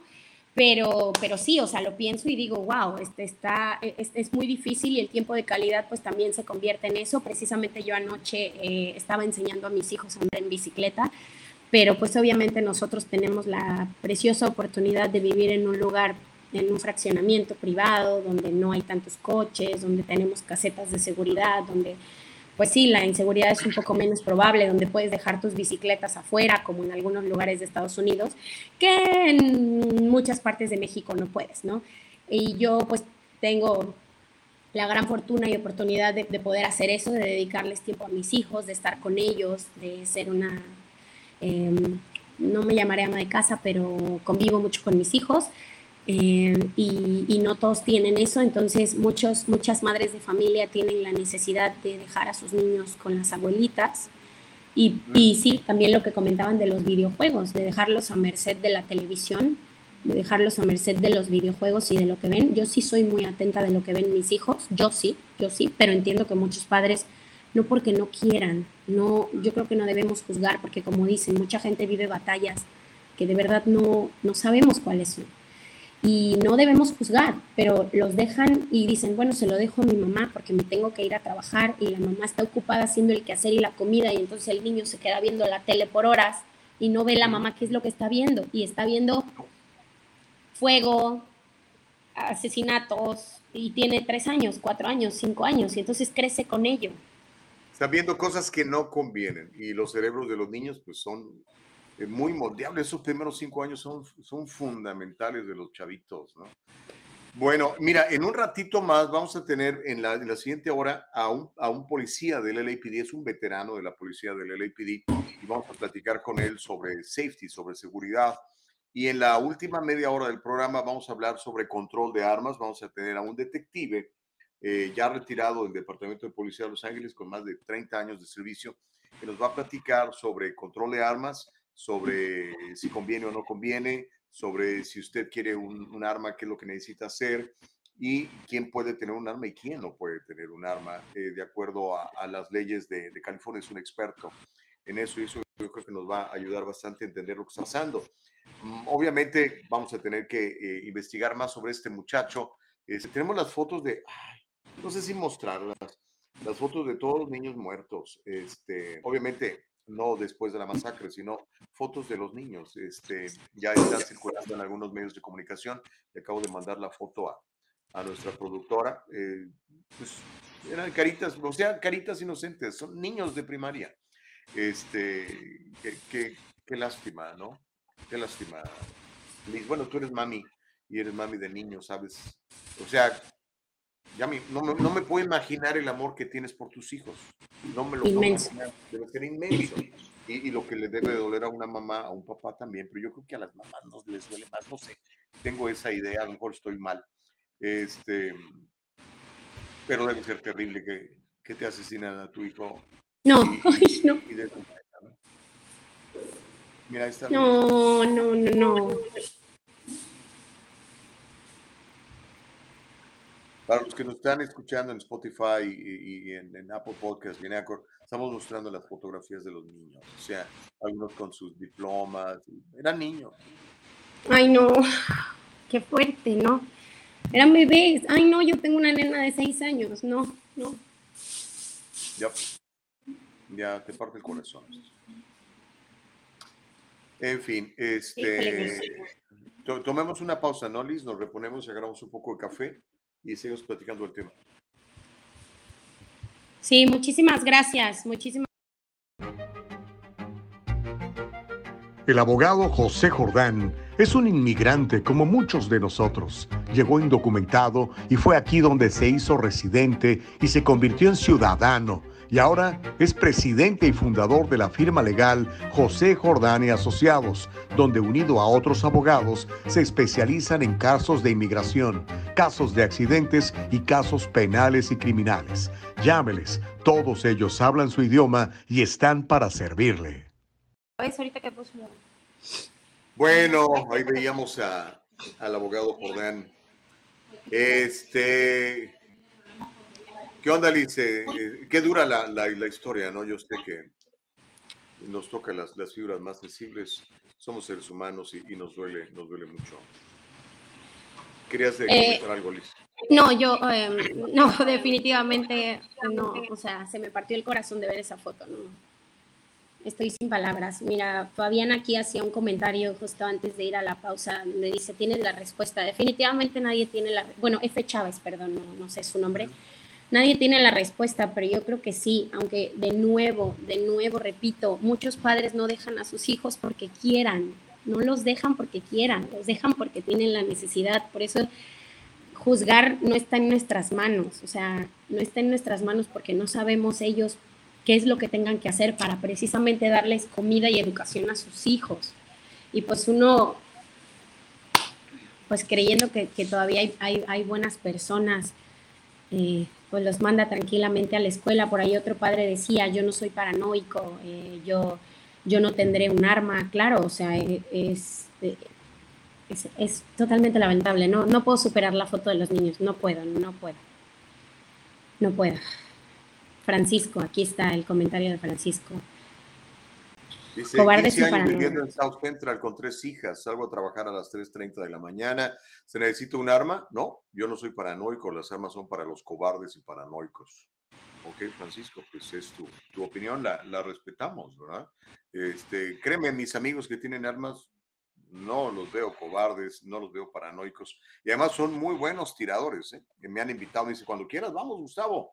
Este, no les he aceptado la invitación, pero pues cuando pasan cosas como estas, pues tengo que defenderme, ¿no? Si alguien me, si o sea, yo me imagino, si alguien entra a mi casa, ¿verdad? En la madrugada o a cualquier hora del día y entra armado, ¿cuáles son mis posibilidades de sobrevivencia? ¿Cuáles son las posibilidades de que yo pueda defender a mi esposa y a mis hijos? Que es lo más valioso y, y- y lo más eh, amado que, que yo tengo.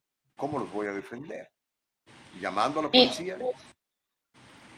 ¿Cuánto tiempo Gus, va a mira- la llegar? Ven todo lo que tardó en llegar en Uvalde, Texas, que es un pueblo. Ya no digamos una ciudad tan grande como Los Ángeles, donde el puro tráfico, nomás para que llegue la patrulla, pues, olvídate. Y más ahora con todo este movimiento de defund the police, de quitarle fondos a la policía, de llamarlos racistas y criminales y asesinos por las mismas autoridades, ¿eh? los alcaldes y gobernadores han dicho esto a los policías. Este, pues la, la respuesta es más tardada. Con, sea, aunque llegaran en cinco minutos, en cinco minutos con una de estas eh, armas de repetición, tienes para disparar de 400, 500 balas o más. Gus, eh, No, tenemos que cuidar. Mira, hay un comentario aquí de Gaby Ramírez que me gustaría em, saber si Gaby tiene eh, datos más claros. Dice, en Texas puedes comprar armas a los 18. El joven compró dos armas al cumplir sus 18. Sus amigos reportan que era un joven solitario que se autolastimaba cortándose. Ahí, por ejemplo, ¿dónde está el, o sea, dónde checaron el background de, esta persona? ¿Las compró él o las compró alguien más por él? Lo, que leíamos de, Texas es que es 21 años, no 18. ¿eh? Dice... pero a lo mejor Gaby, no sé, tú vives en Texas, Gaby, a lo mejor tú vives en Texas y sabes más que lo que encontré en, en el internet, ¿no? Sí, porque si, si Gaby tiene por ahí algún dato extra, con gusto. Por favor, sí.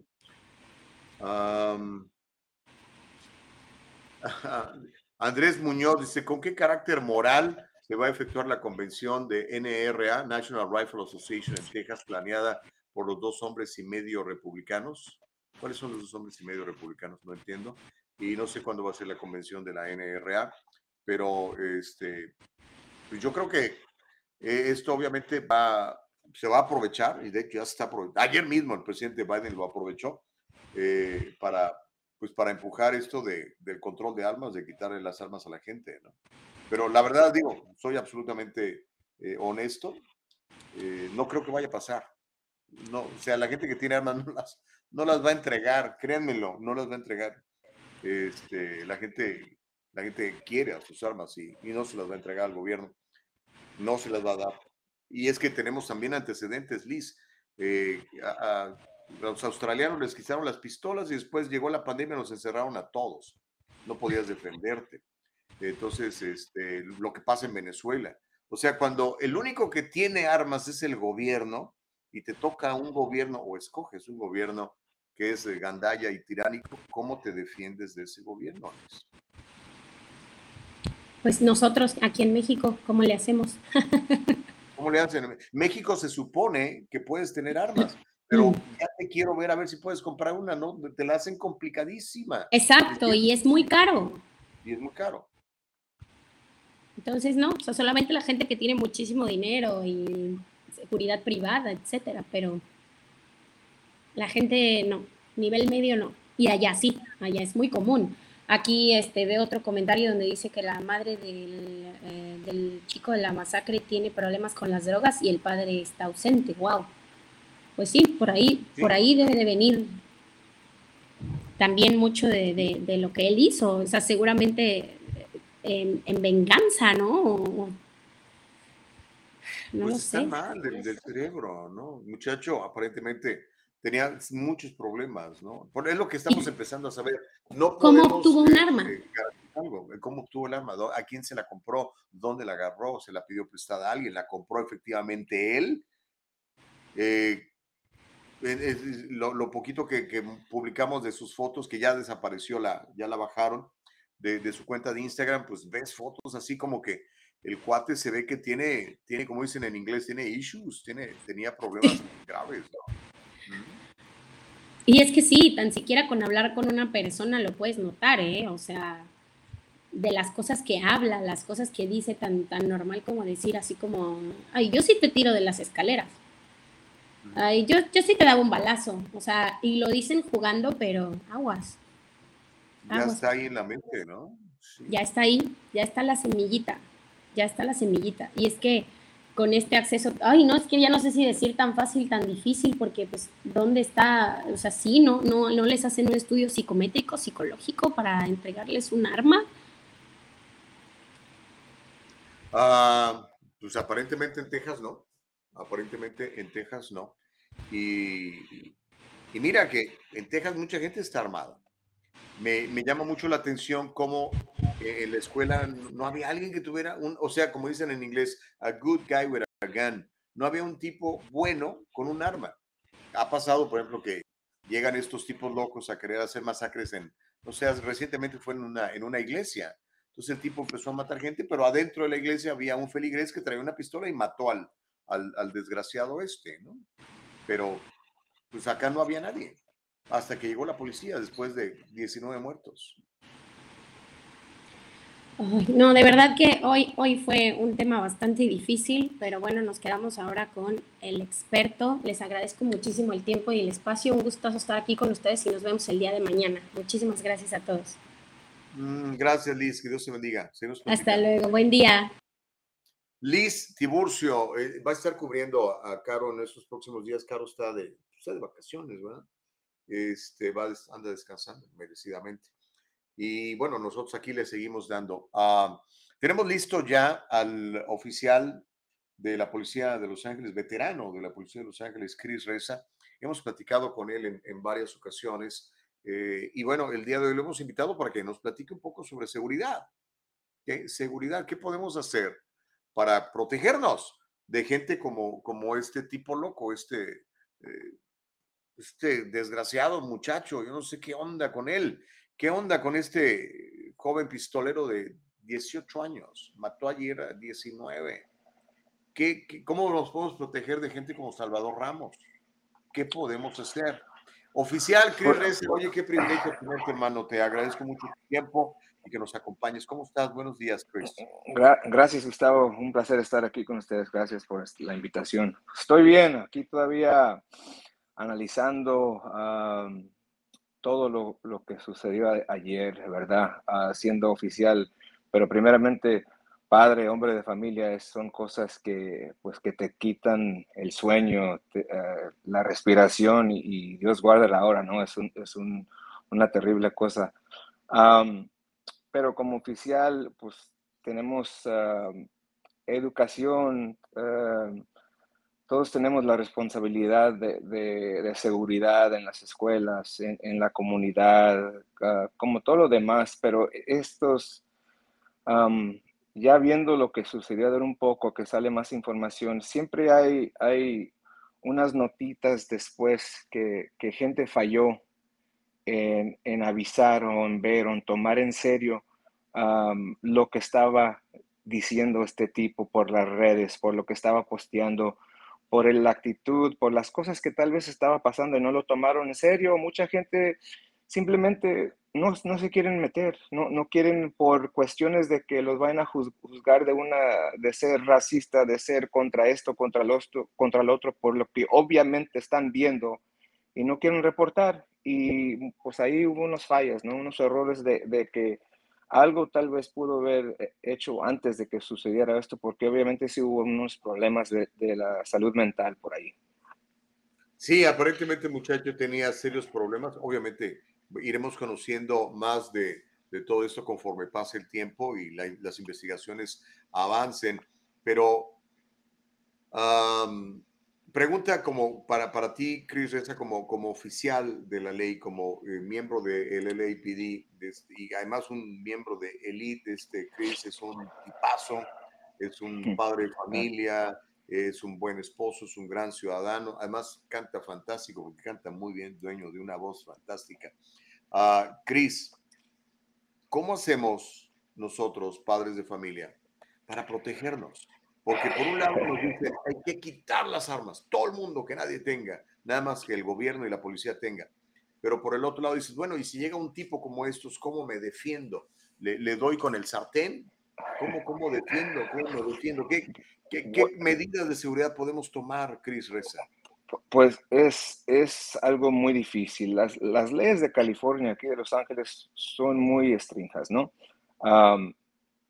pero de todas maneras hay muchos crímenes que son con pistolas diario, ¿verdad? Simplemente la división de nosotros hemos quitado 400, más de 400 armas de la calle este año. ¿Armas ilegales o compradas legalmente? No, ilegales. Eh, los criminales no, es que eso, eso es otro problema. La gente ahorita anda, andan que las ya hacen estos tipo ghost guns, que las, que las hacen en sus casas, en, en garajes, las venden abajo, bajo la mesa, ¿no? Es que los criminales van a hallar, hallar manera de, conseguir las armas, ¿no? este, esta persona en Texas, como si, parece que dicen que compró las armas legalmente a los 18 años.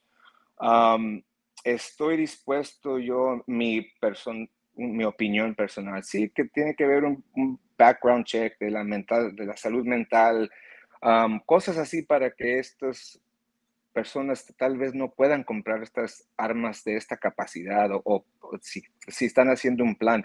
Pero aquí de seguridad, como dices, nadie son menos los criminales y la policía puede tener un arma por lo regular, ¿no? Y pasa una cosa así, si no está un policía, ahí ayer parece que hubo un policía y este tipo tenía una pechera o tenía contrabalas, uh, estaba bien armado y el, primer policía que estaba ahí uh, fue balaseado también y no pudo uh, contra este tipo por las armas que, de capacidad que tenía el, sospechoso, ¿no?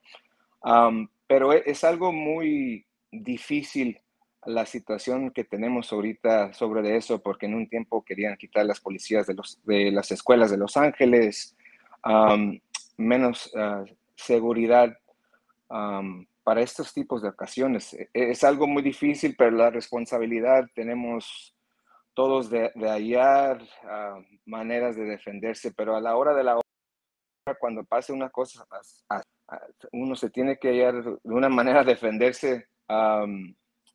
Y es algo muy difícil para, los maestros, para los estudiantes. Ellos no tienen los recursos para defenderse contra una persona así. Ya. Hablemos de, la realidad de, Los Ángeles, Chris, que es la que tú y yo conocemos más que la de Texas. Uh, hace dos años empezó este movimiento de Defund the Police. Uh, si no estoy mal, terminaron eliminando la, la policía de las escuelas públicas de, de Los Ángeles. Eh, me acuerdo que hasta renunció el, el jefe de la policía de, de, de las escuelas sí. porque le redujeron su personal. Dijo, yo así no puedo trabajar, no puedo defender a, a los niños. ¿Cómo está la situación ahí? ¿Qué sabes de, de la seguridad en nuestras escuelas?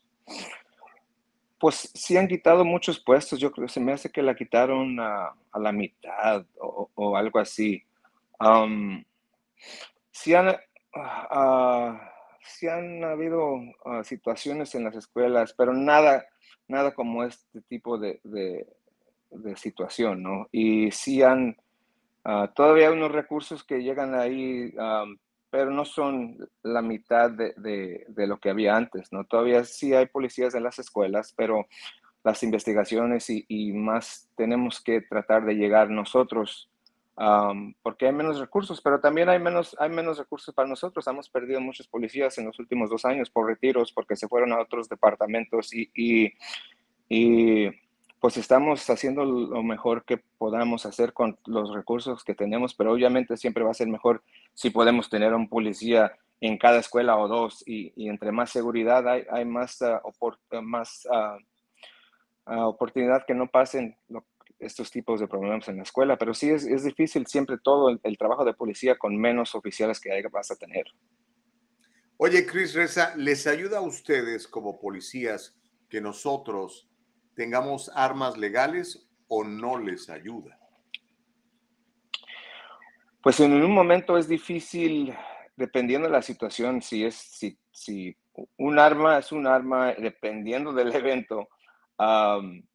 Si yo estoy trabajando, no sabes quién es quién en un momento, ¿no? Llegas a una situación y alguien se está defendiendo y probablemente a lo mejor eh, hasta con un oficial que sea de, de off-duty, ¿no? Que no esté en su turno, pero anda de civil.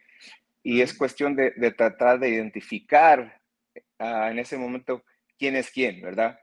Y eso de, de, vez en cuando es difícil. Y sí ha pasado cuando hay llamadas en las casas que alguien tiene su arma en su casa y se defendió y nosotros vamos llegando y es mucha información que trata de sacar la, la operadora para darnos la más eh, información, quién es quién, dónde está la persona.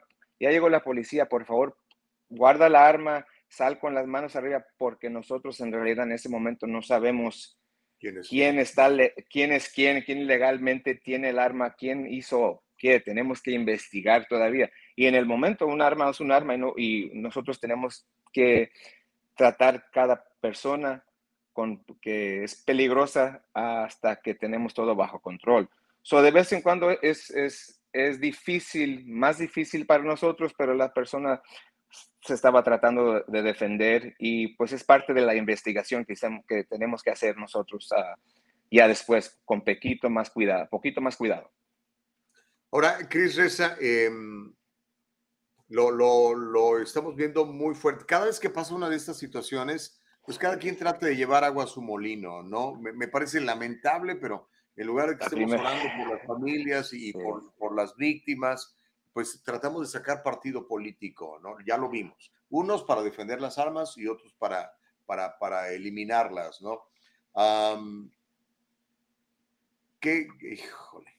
La, la, pregunta que te voy a hacer es muy, muy, muy dura, pero Ah, ¿Recomiendas que el ciudadano se compre una pistola y se defienda? Porque, como dices tú, cada vez hay menos policías. Estaba viendo que el, nefasto alcalde que, que, que, tienen en Los Ángeles, Garcetti, ni siquiera ha podido reclutar más policías. Ya no quieren trabajar para él, porque primero les llamó asesinos, a ustedes les llamó asesinos, y ahora no, no alcanza a completar las cuotas de policías. ¿Me compro una pistola, Chris, para defenderme? pues no, no es contra la ley comprarla, comprarla legalmente, ¿verdad? Si, si tienes una oportunidad de comprar un arma y, legalmente obtenerla para seguridad, mientras no sea nada contra la ley, pues ahí está esa, esa opción para, para usted, ¿verdad?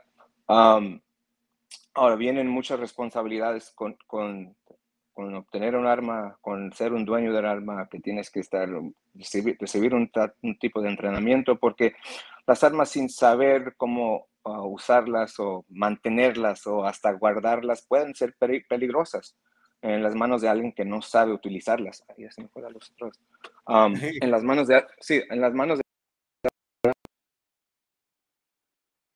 sabe utilizarlo. En el dicho momento se ocupe a que llegue ocasión eh, de estar arriesgada la vida de, de, de alguien, es, es, una opción, ¿verdad? De, de, otro nivel de seguridad. Pero mientras no, no, se, no sea contra la ley, pues mi, mi, opinión personal es si vas a tener, querer esa responsabilidad y tomar todas las cosas los necesarias para poder utilizar, cargar y ser dueño de un arma, para mí no sería una mala opción en lo personal.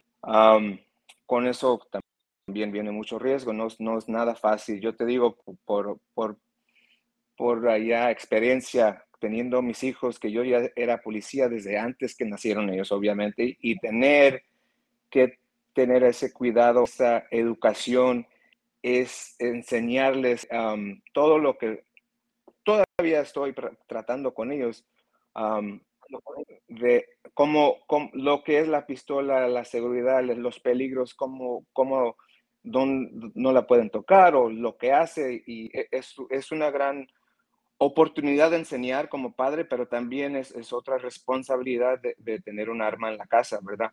Pero con esto te digo, hace unos dos años fui a comprar una pistola yo, de uniforme, de policía, de, hice todo llegando y no no me la vendieron porque no tenía mi Real ID.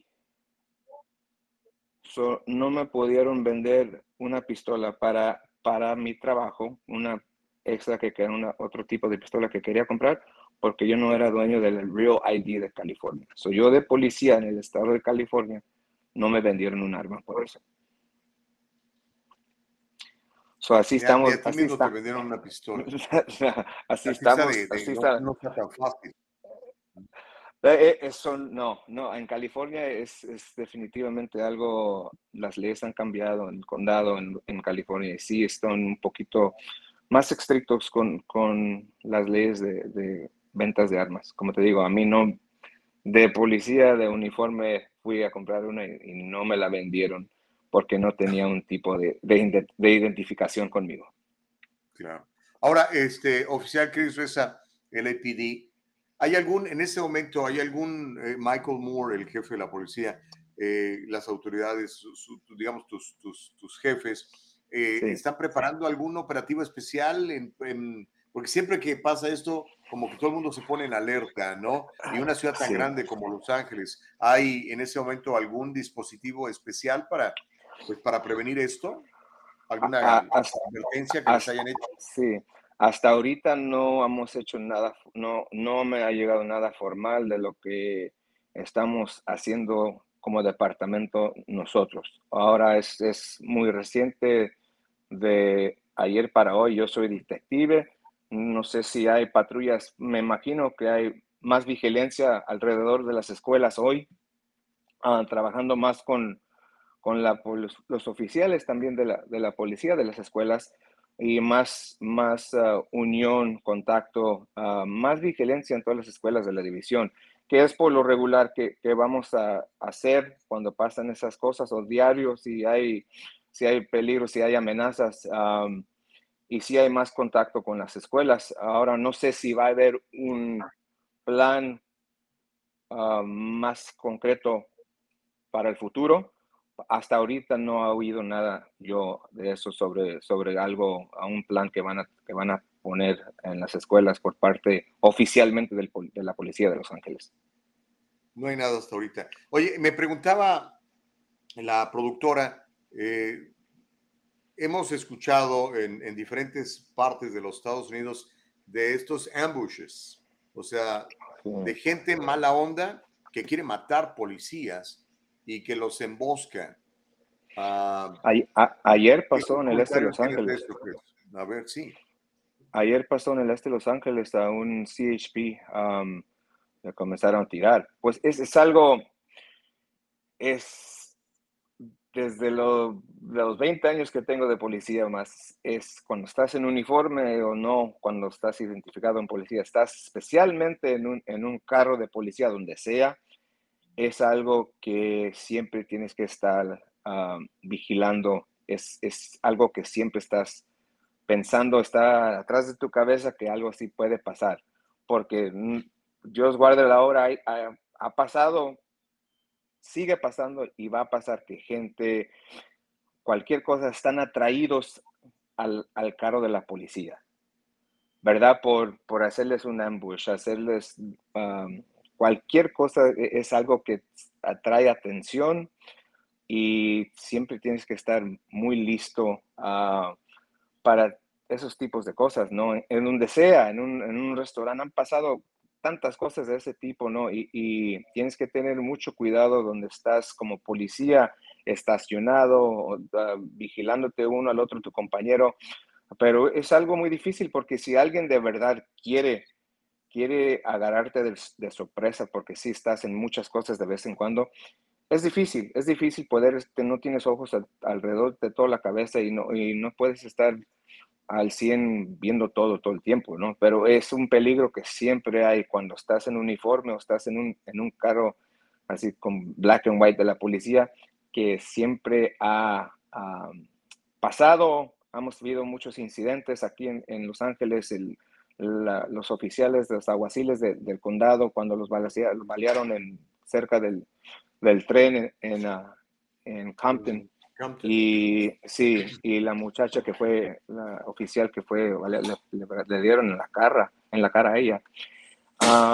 y recientemente ayer, y, y, suerte que, que todos los oficiales estuvieron bien pero eh, es un gran peligro eso es, y siempre tienes que estar muy abusado ah, con tus alrededores. Como todos, como ahorita en realidad, Gustavo, tenemos, todos tenemos una gran responsabilidad ahorita de seguridad por cómo están las cosas, ¿verdad? Y, y la seguridad tiene que ser comunitaria, tiene que ser ayudando la, la unión con la policía y la comunidad para poder al, como están las cosas, combatir contra los criminales y estos tipos de incidentes, porque simplemente uno sin el otro no van a funcionar. E, e, es, es, es, eh, nosotros como policías solamente somos tan fuertes como la relación que tenemos con la comunidad y más ahorita que nunca por las cosas que estamos viendo, ¿verdad? Eh, sí. perdón, eh, termina, termina, de interrumpir, Chris. No, no, está bien, e, es, es, lo único, ahí iba a cerrar ahí con eso, es, es muy importante tener esa comunicación, una, una relación fuerte con la comunidad por lo que estamos viendo y viviendo ahorita, por el futuro de, de, la nación, de, de, mi comunidad, de Angelina, de, nuestros hijos, porque hemos pasado muchos tiempos donde hay mucha división, pero ahorita estamos viendo que solamente ah, unidos, especialmente con, con, lo que ocurrió de que somos menos policías, que, que ahorita ya estamos viendo que solamente unidos y tenemos que tener una relación más fuerte con la comunidad, ah, para poder progresar y, protegernos uno al otro con las cosas que están pasando. tenemos un video, lo tiene listo la productora Nicole Castillo, lo vamos a mostrar de, una de estas, eh, de la emboscada.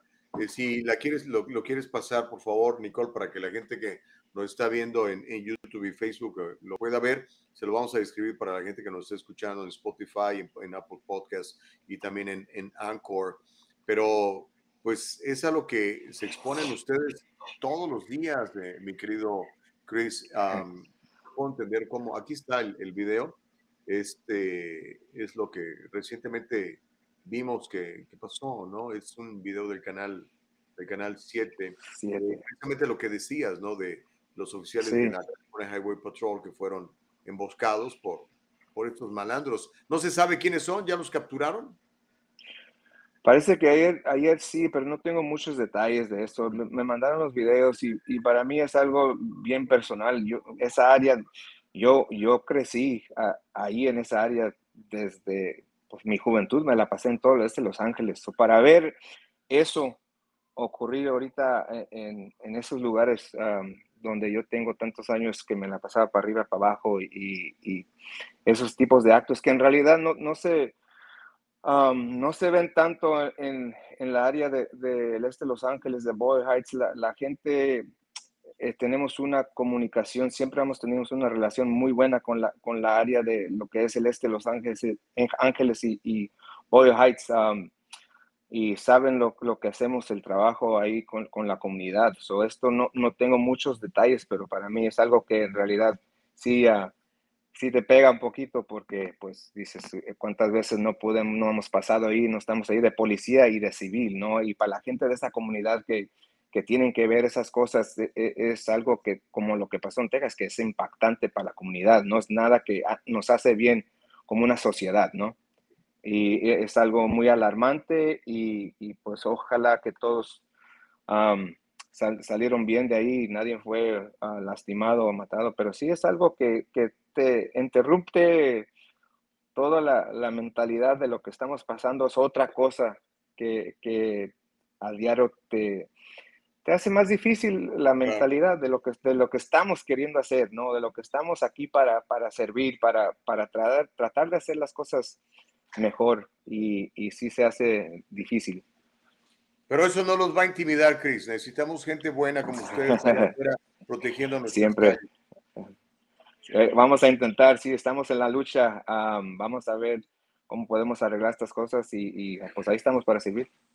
Okay. Chris Reza, te mando un abrazo, te agradezco mucho tu tiempo. Te bendigo Igualmente. Por, toda la gente que se pone un uniforme y sale a protegernos, por, los, por ustedes, por los bomberos, los alguaciles, las enfermeras, la gente que responde en los momentos de, crisis, que es gente como usted y gente como tu hermano. Así que te agradezco mucho y le doy gracias a Dios por tu vida y por la vida de la gente que como tú todos los días arriesga sus vidas para protegernos a nosotros. Gracias, hermano. gracias, Gustavo. Un placer siempre. ¿eh? Abrazo. Ok, era el oficial Chris Reza.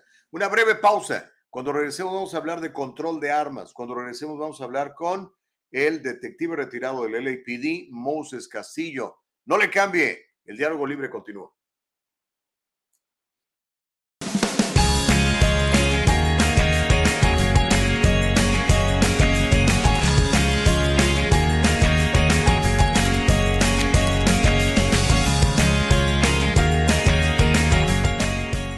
Kanika shampoo and gels, made with natural products and paraben free. Leaves your hair silky smooth, and the gels keep it in place all day. Kanika, for today's generation. And most important, Kanika, made with love.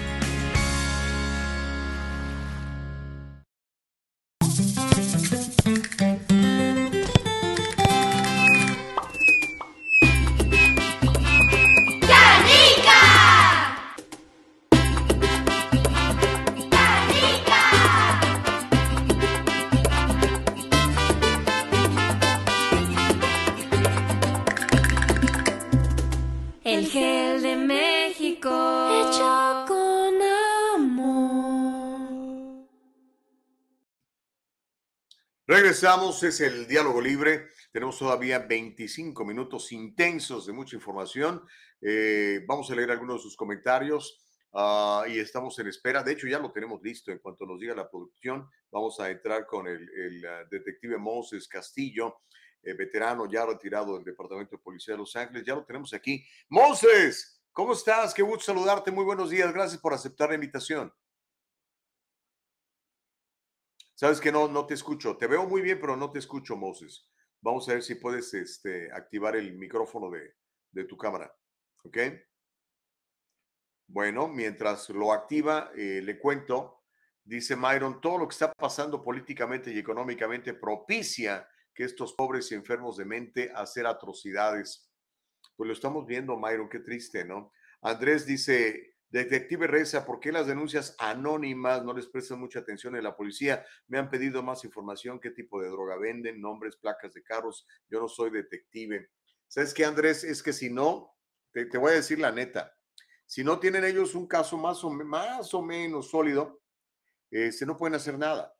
Y más con el actual fiscal de distrito que tienen en Los Ángeles, ¿no? que protege más a los criminales que a las víctimas de los criminales. Me refiero a George Gascon, que en ese momento está enfrentando este, la posibilidad de que sea destituido, porque ya la gente está muy enojada ¿no? por las, altas tasas de criminalidad en Los Ángeles. Entonces, eso es lo que pasa, brother. Este, y por otro lado, pues lo, lo escuchaste del mismo Chris Reza, ¿no? Eh, están, eh, no tienen tantos recursos, no son muchos. En la época de, de Anthony, de Antonio Villarraigosa, teníamos 10 mil policías, ahorita hay 8 mil y cacho.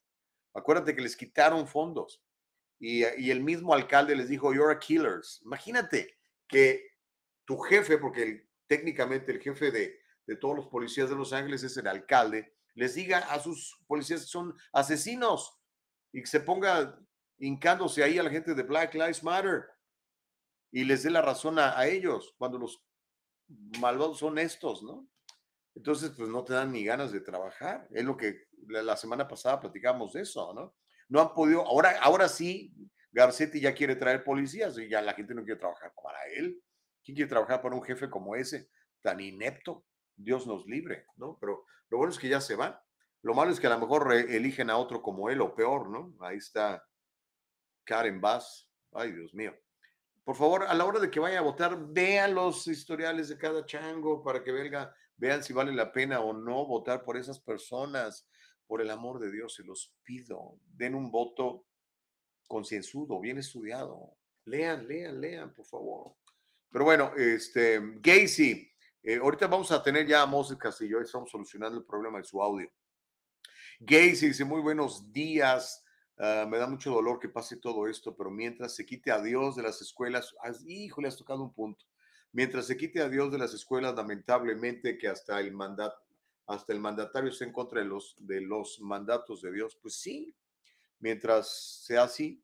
Y mire, lea un poquito sobre la educación pública en Estados Unidos. De hecho, la educación pública en general. La educación pública en general es, es, una, es un invento de la izquierda, de los socialistas. Ellos lo que quieren es quitarle a los padres la autoridad y ellos entrenar a, sus niños. Literalmente eso es lo que quieren. De eso se trata la educación pública. Imagínense, usted agarra a sus hijos, lo más querido que tiene, y los lleva 6, 8, 10 horas o más a, que se los cuide alguien más, a que se los entrene alguien más, a que les llene de información alguien más. Asumimos los padres de que les van a enseñar matemáticas y les van a enseñar inglés y les van a enseñar esto, buenos modales, cultura, amor por la patria, pero cada vez menos les enseñan eso. Es increíble la pobreza de la calidad pública de los Estados Unidos, de la, digo, de la calidad de, la educación pública en los Estados Unidos. Y salen adoctrinados para otras cosas. Pero pues esa es la educación pública que tenemos. Y si usted, papá, no se involucra, pues se lo va a llevar el chamuco, literalmente. Tiene usted que ir allí. Usted paga los sueldos de las autoridades educativas, usted paga los sueldos de los maestros, usted paga los sueldos de todos estos sindicalistas, usted paga los sueldos de todos estos malvados que están instruyendo mal a los niños. Cuide a sus hijos, es lo más valioso que tenemos, porque estos hijos ahorita están chiquitos, pero cuando tengan 25 o 30 años, pues van a encargarse de este país. Imagínense nada más. Decía alguien, oye, que, que este, ¿Qué mundo le estamos dejando a nuestros hijos? No, hermano, ¿qué hijo le estamos dejando a este mundo? Póngase a pensar en eso. a ver si ya podemos tener a Moses Castillo. Qué pena con Moses, hombre, este, que no, no está funcionando su, su, audio. a Francisco Ramírez dice, o sea que lo que recomienda el policía es crear hijos paranoicos, hijos que piensan que todo el mundo los quiere hacer daño, hijos cobardes que no se sepan defender sin necesidad de traer un arma. Oye, Francisco, ¿cómo se ve que nunca te han apuntado con una pistola, hermano? Este, bueno, en fin, es tu punto de vista, lo leí y tienes todo el derecho a manifestarlo, Francisco, pero yo me pongo a pensar en, las víctimas de, de estos criminales, ¿no? De estos tipos locos que tienen un arma y los demás no tienen arma y llegan y los, así como, como matar patitos en la feria. No se pueden defender. No se pueden defender. Literalmente no se pueden defender. Eso no es ser cobarde. ¿Qué haces con un tipo con un arma automática, semiautomática, con la capacidad de disparar cientos de tiros en un minuto? Se pone enfrente de ti. ¿Qué vas a hacer? ¿Tener un arma es ser cobarde? No, yo pienso que tener un arma y atacar gente inocente, eso es ser cobarde, compadre.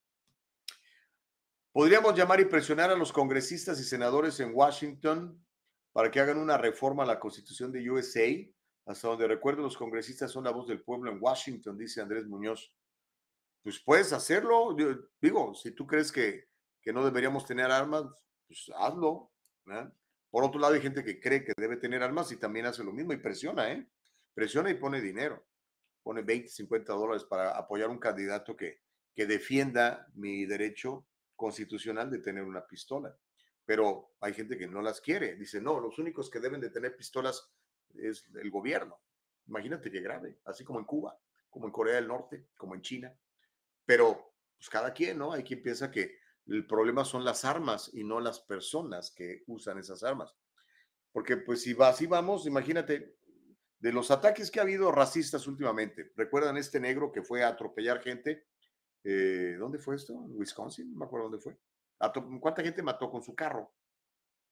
Es un supremacista negro. Entonces vamos a prohibir los carros porque con carros puedes atropellar a la gente y matarla. No sé, es una pregunta. Ah, pero Andrés, tú llama a tu congresista y presiónalo para que eliminen el artículo número 2 de la Constitución de los Estados Unidos. A lo mejor, a lo mejor, lo, a lo mejor se logra. Yo sé que hay, hay gente que sí quiere eso, ¿no? Sobre todo la izquierda quiere eso ellos quieren ser los únicos que tengan armas, o sea, el gobierno central, ¿verdad? Y tú, pues, no. En fin. Ah, leemos, no, ay, Moses, no puedo, qué pena con Moses, no sé, no le está funcionando su... su ¿Se escucha? Este, ahora sí, ya. Beautiful. All right. Okay. Thank you, guys. Sorry about that. Gracias. Don't be happy. por lo menos ya estás con nosotros, Moses. Gusto saludarte. ¿Cómo estás?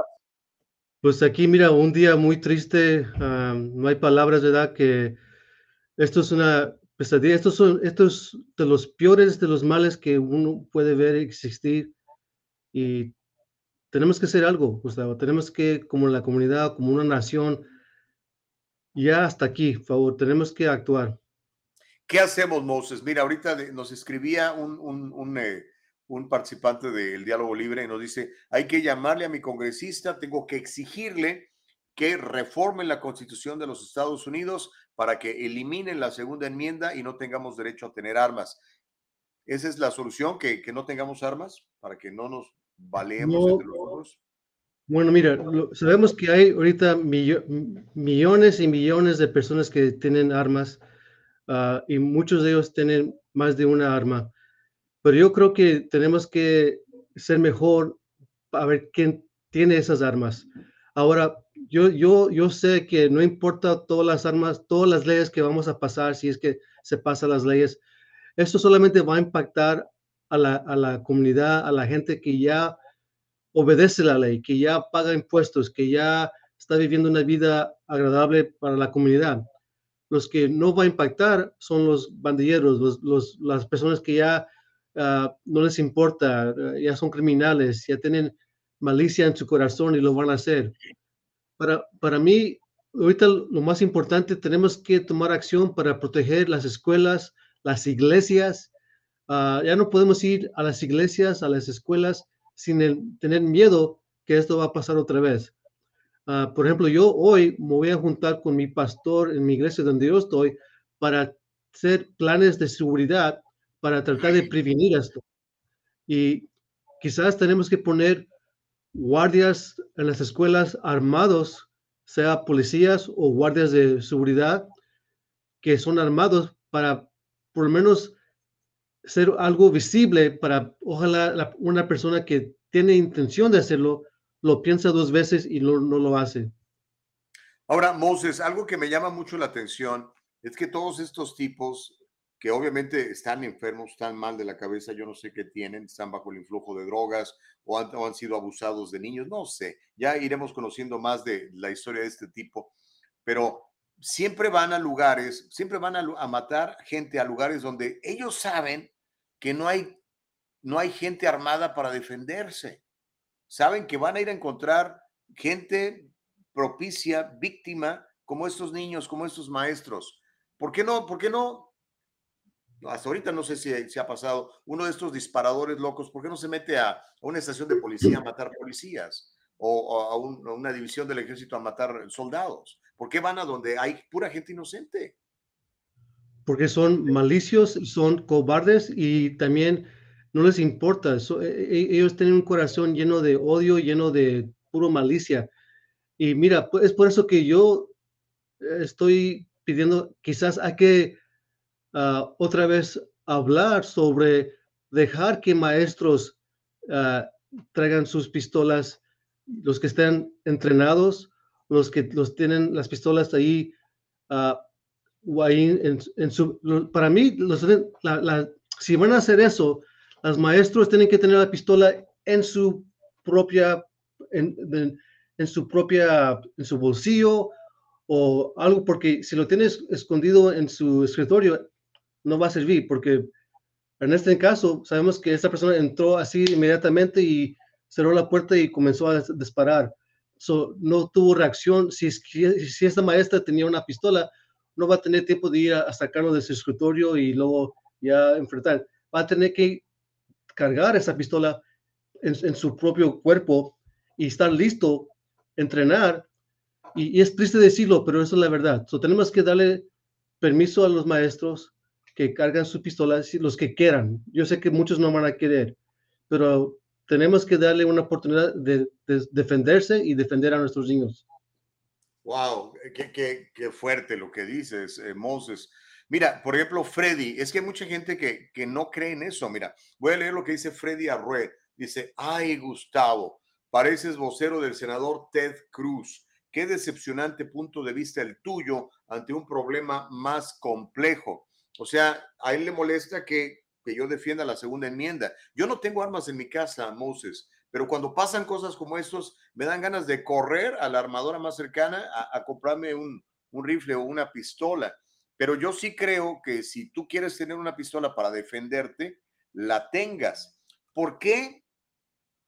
¿Por qué hay tanta animadversión contra, contra las armas, eh, Moses, en tu experiencia, tantos años que trabajaste en la policía? ¿Por qué la gente eh, no quiere que tengamos que tengamos armas.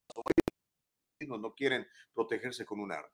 Bueno, yo creo que se habla sobre los uh, assault rifles, los rifles de, de, asalto que tienen balas de, pueden cargar hasta 100. Como el que seguramente traía el tipo este, ¿no? De, de, de sí, de, es posible.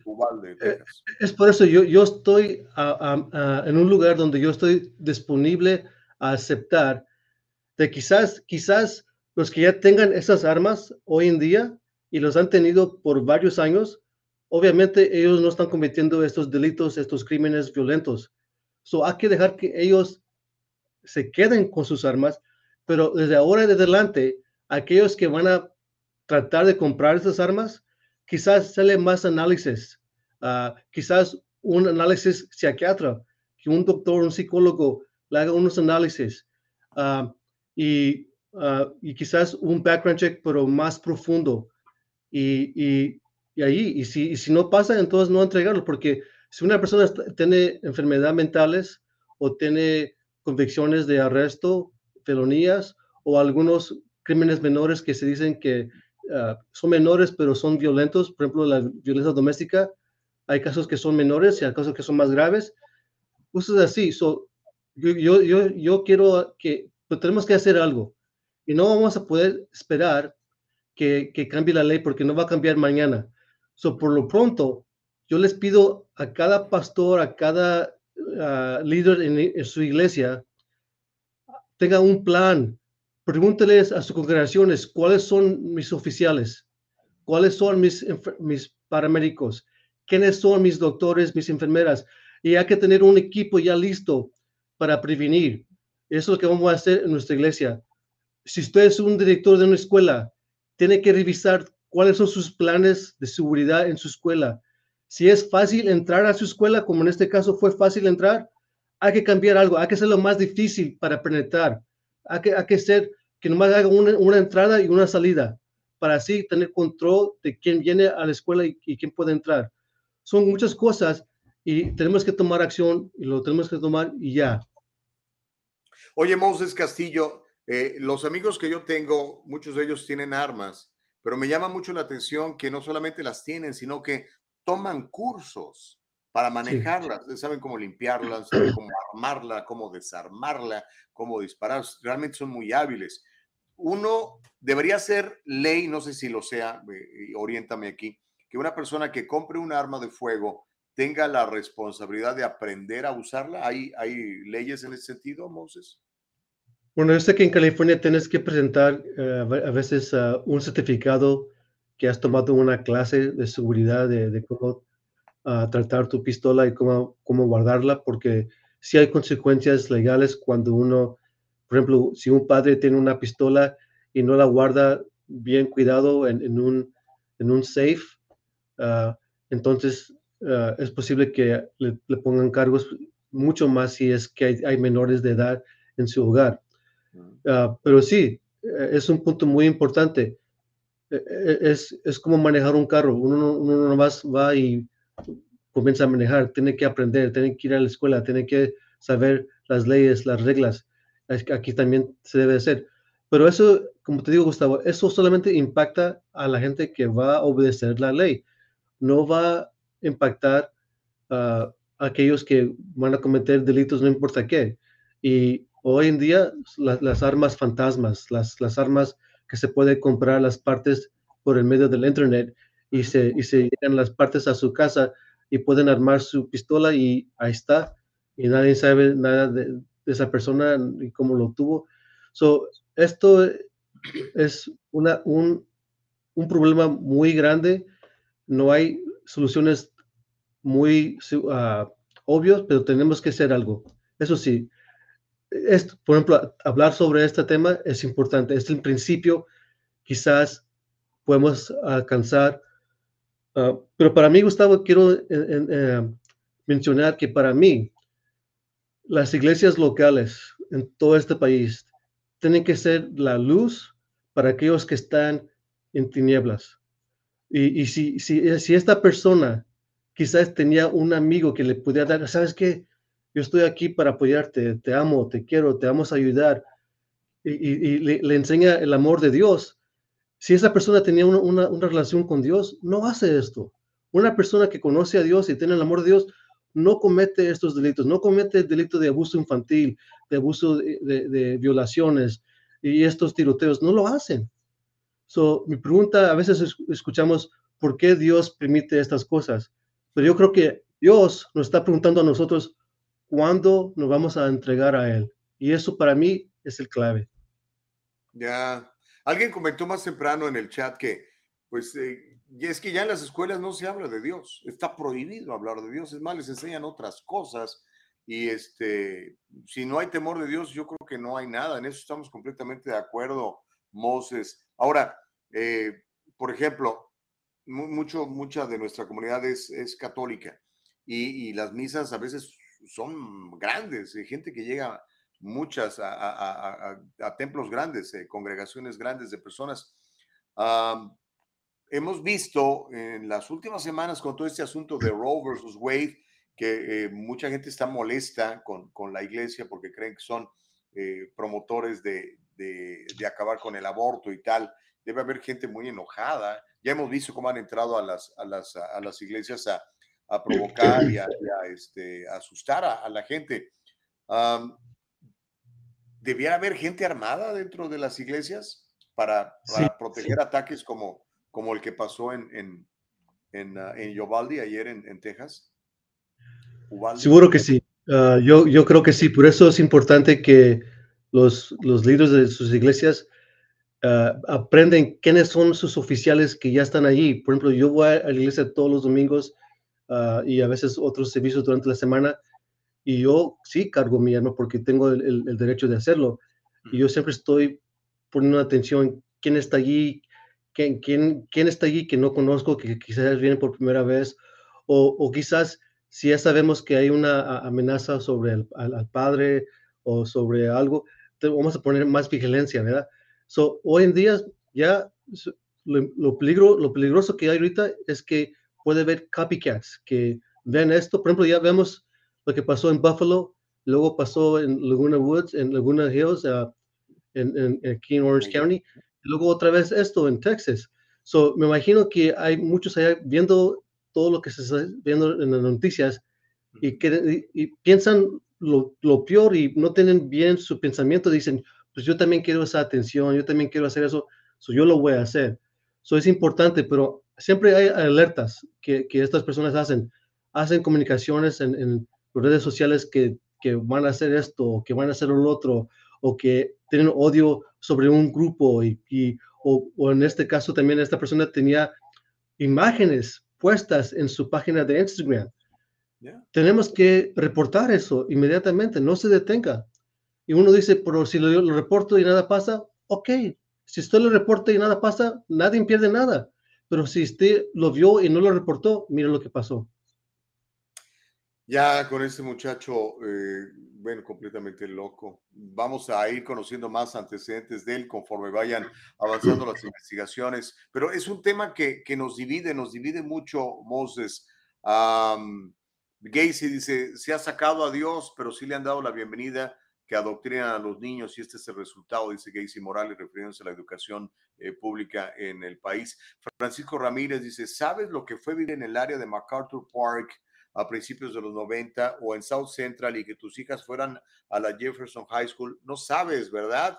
Y sin armas, o sea, él dice que no es necesario eh, tener armas, en este caso, Francisco. Andrés dice, totalmente de acuerdo, el problema de las armas de fuego, masacres, es un problema único en Estados Unidos y es gracias a las leyes que fueron hechas hace más de 230 años. La Constitución de Estados Unidos, de Estados Unidos fue hecha por hombres sabios y no dioses, no es un libro sagrado. Tenemos que reformar la Constitución y eliminar el derecho a tener armas, entonces, eh, Moses.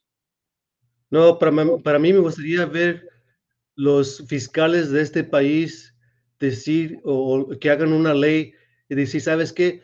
Cualquier persona que comete un delito como un masacre de, de gente inocente y niños inocentes la pena de muerte y, dar un mensaje fuerte que no se va a tolerar. Y creo que ahí va a cambiar un poquito uh, cómo se maneja, porque ahorita, no, ahorita hay 67 fiscales frente este país que se dicen progressive. Ellos están haciendo cosas más para abogar para los criminales que abogar para las víctimas. Y eso es horrible. Uh, ahora quieren decir, oh, qué horrible lo que pasó en, Texas. Pero te voy a dar un ejemplo. Si este masacre ocurrió aquí en Los Ángeles y, arrestan al sospechoso, aquí en Los Ángeles el fiscal no va a poner eh, cargos especiales de más de una víctima, el uso del arma de fuego. No va a hacer eso.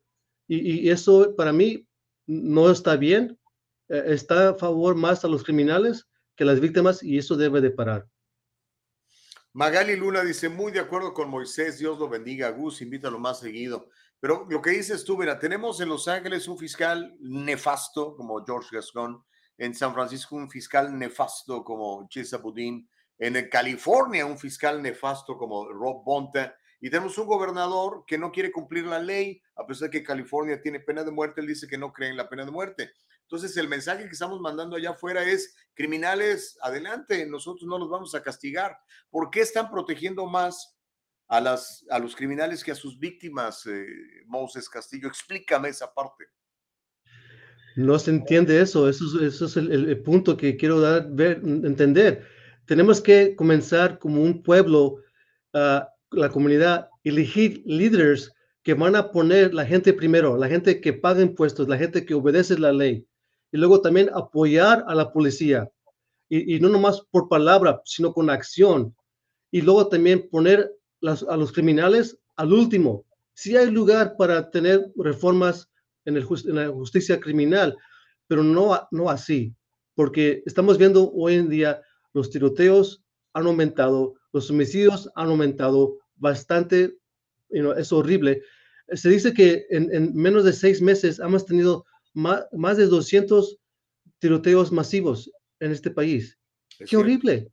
E- Es algo que, que no puedo aceptar que está ocurriendo en este país. Ahora, yo sé que ah, el presidente Biden le mandó 40, 40 millones o billones, creo. Mil millones de dólares a Ucrania, sí. a Ucrania. Sí, está bien, pero ¿por qué no poner casi e- es- ese, ese por supuesto, de, de- de dinero a programas para defender a nuestras escuelas, a programas para, para, para dar seguridad a, a nuestras escuelas? ¿Que, no- que no el- la vida de nuestros hijos vale mucho más? Y, y- y por eso digo, ¿dónde está nuestro enfoque, eh, la, la de, este gobierno? Y, estamos al revés. Okidoki. Ok, Moses, y el tiempo ya se nos acabó. Algo que quieras comentar, eh, una palabra de aliento, una palabra de advertencia, con tantos años que tú tienes como detective, particularmente investigando casos de pedofilia, de tráfico sexual, ¿qué, qué consejos le puedes dar a la comunidad para que nos protejamos bien, eh, Moses Castillo? Pero es tiempo de, de veras, ah, si usted es una persona que, que está viviendo una vida agradable a Dios, sea una luz para aquella persona que no está ah, viviendo una vida que, que es saludable. Sea una, una, un recurso de, de apoyo, de ánimo, de amor, porque realmente si una persona ya si necesita ayuda y está en crisis, hay que ayudarles para prevenir esto. Para mí ahí está la clave. Cuando hay señales que hay algo que no está bien, por ejemplo, esta persona dice que no tenía padre y su mamá estaba en drogas, pero sabes que yo crecí sin papá, yo, mi, mi mamá me creció una, una, una, madre soltera y, yo no decidí entrar en bandillas o en drogas, es una decisión propia, pero hay, hay algunos que necesitan ese apoyo más que otros y hay que hacer eso. Si usted te- tiene la, la oportunidad de bendecir a alguien con su vida, hágalo, porque eso va a ser algo, eso va a prevenir el abuso infantil, la violencia doméstica, esos tiroteos. Ahí está la clave. Muchísimas gracias, Moses. Te mando un abrazo. Gracias por este tiempo al diálogo libre. Gracias, Gustavo. Usted- Okidoki, pues ya se nos acaba el tiempo, oiga, estuvo bien intenso este programa. La verdad, este, me gustaría dejarle una palabra de aliento. No me gustaría terminar este programa así nada más. Mire, me duele mucho en el corazón cuando una cosa como esta sucede. No puede uno más que tratar de, eh, pues, de buscar empatía con lo- los padres de familia de estos niños, ¿no? Y pedirle a usted, amigo, como decía ahora Moses, ¿no? Seamos luz, seamos luz. Am, traigamos sabiduría. Reconciliémonos con Dios. A lo mejor todavía no se ha reconciliado con Dios. Porque, ¿sabe qué? El cambio lo podemos hacer de adentro hacia afuera. Todo, es, todo comienza con el individuo. Cuando uno decide cambiar, cuando uno decide ser mejor, cuando uno decide hacer lo correcto delante de Dios. Así es como empezamos todos. Y eventualmente puedes influir un poco, pero al final de cuentas la decisión es individual. Así que yo no tengo ningún poder sobre ustedes, amigos. Eh, ustedes son individuos libres, hechos por Dios a su imagen y semejanza. Ustedes tienen el derecho de cambiar o el derecho de no querer cambiar. Yo tengo el derecho de cambiar o el derecho de no querer cambiar. Entonces, pues procuremos lo bueno, no nos cansemos de hacer lo bueno todo el tiempo y mantengamos el diálogo libre. Es bien importante, mantengamos el diálogo libre. Si alguien hubiera platicado con este muchacho, por ejemplo, antes de que hiciera esto, no, no había ahí quien, quien le dijera nada. El tipo ya había planeado esto aparentemente, vamos a ir conociendo más detalles más, más adelante. Por lo pronto, pues mis oraciones están con ustedes, están con este país que amo tanto, eh, que debemos de cuidar, defender, para que podamos todos prosperar en un clima de paz, de seguridad y de, de libertad. Hasta mañana, Dios los bendiga mucho. Gracias a todos.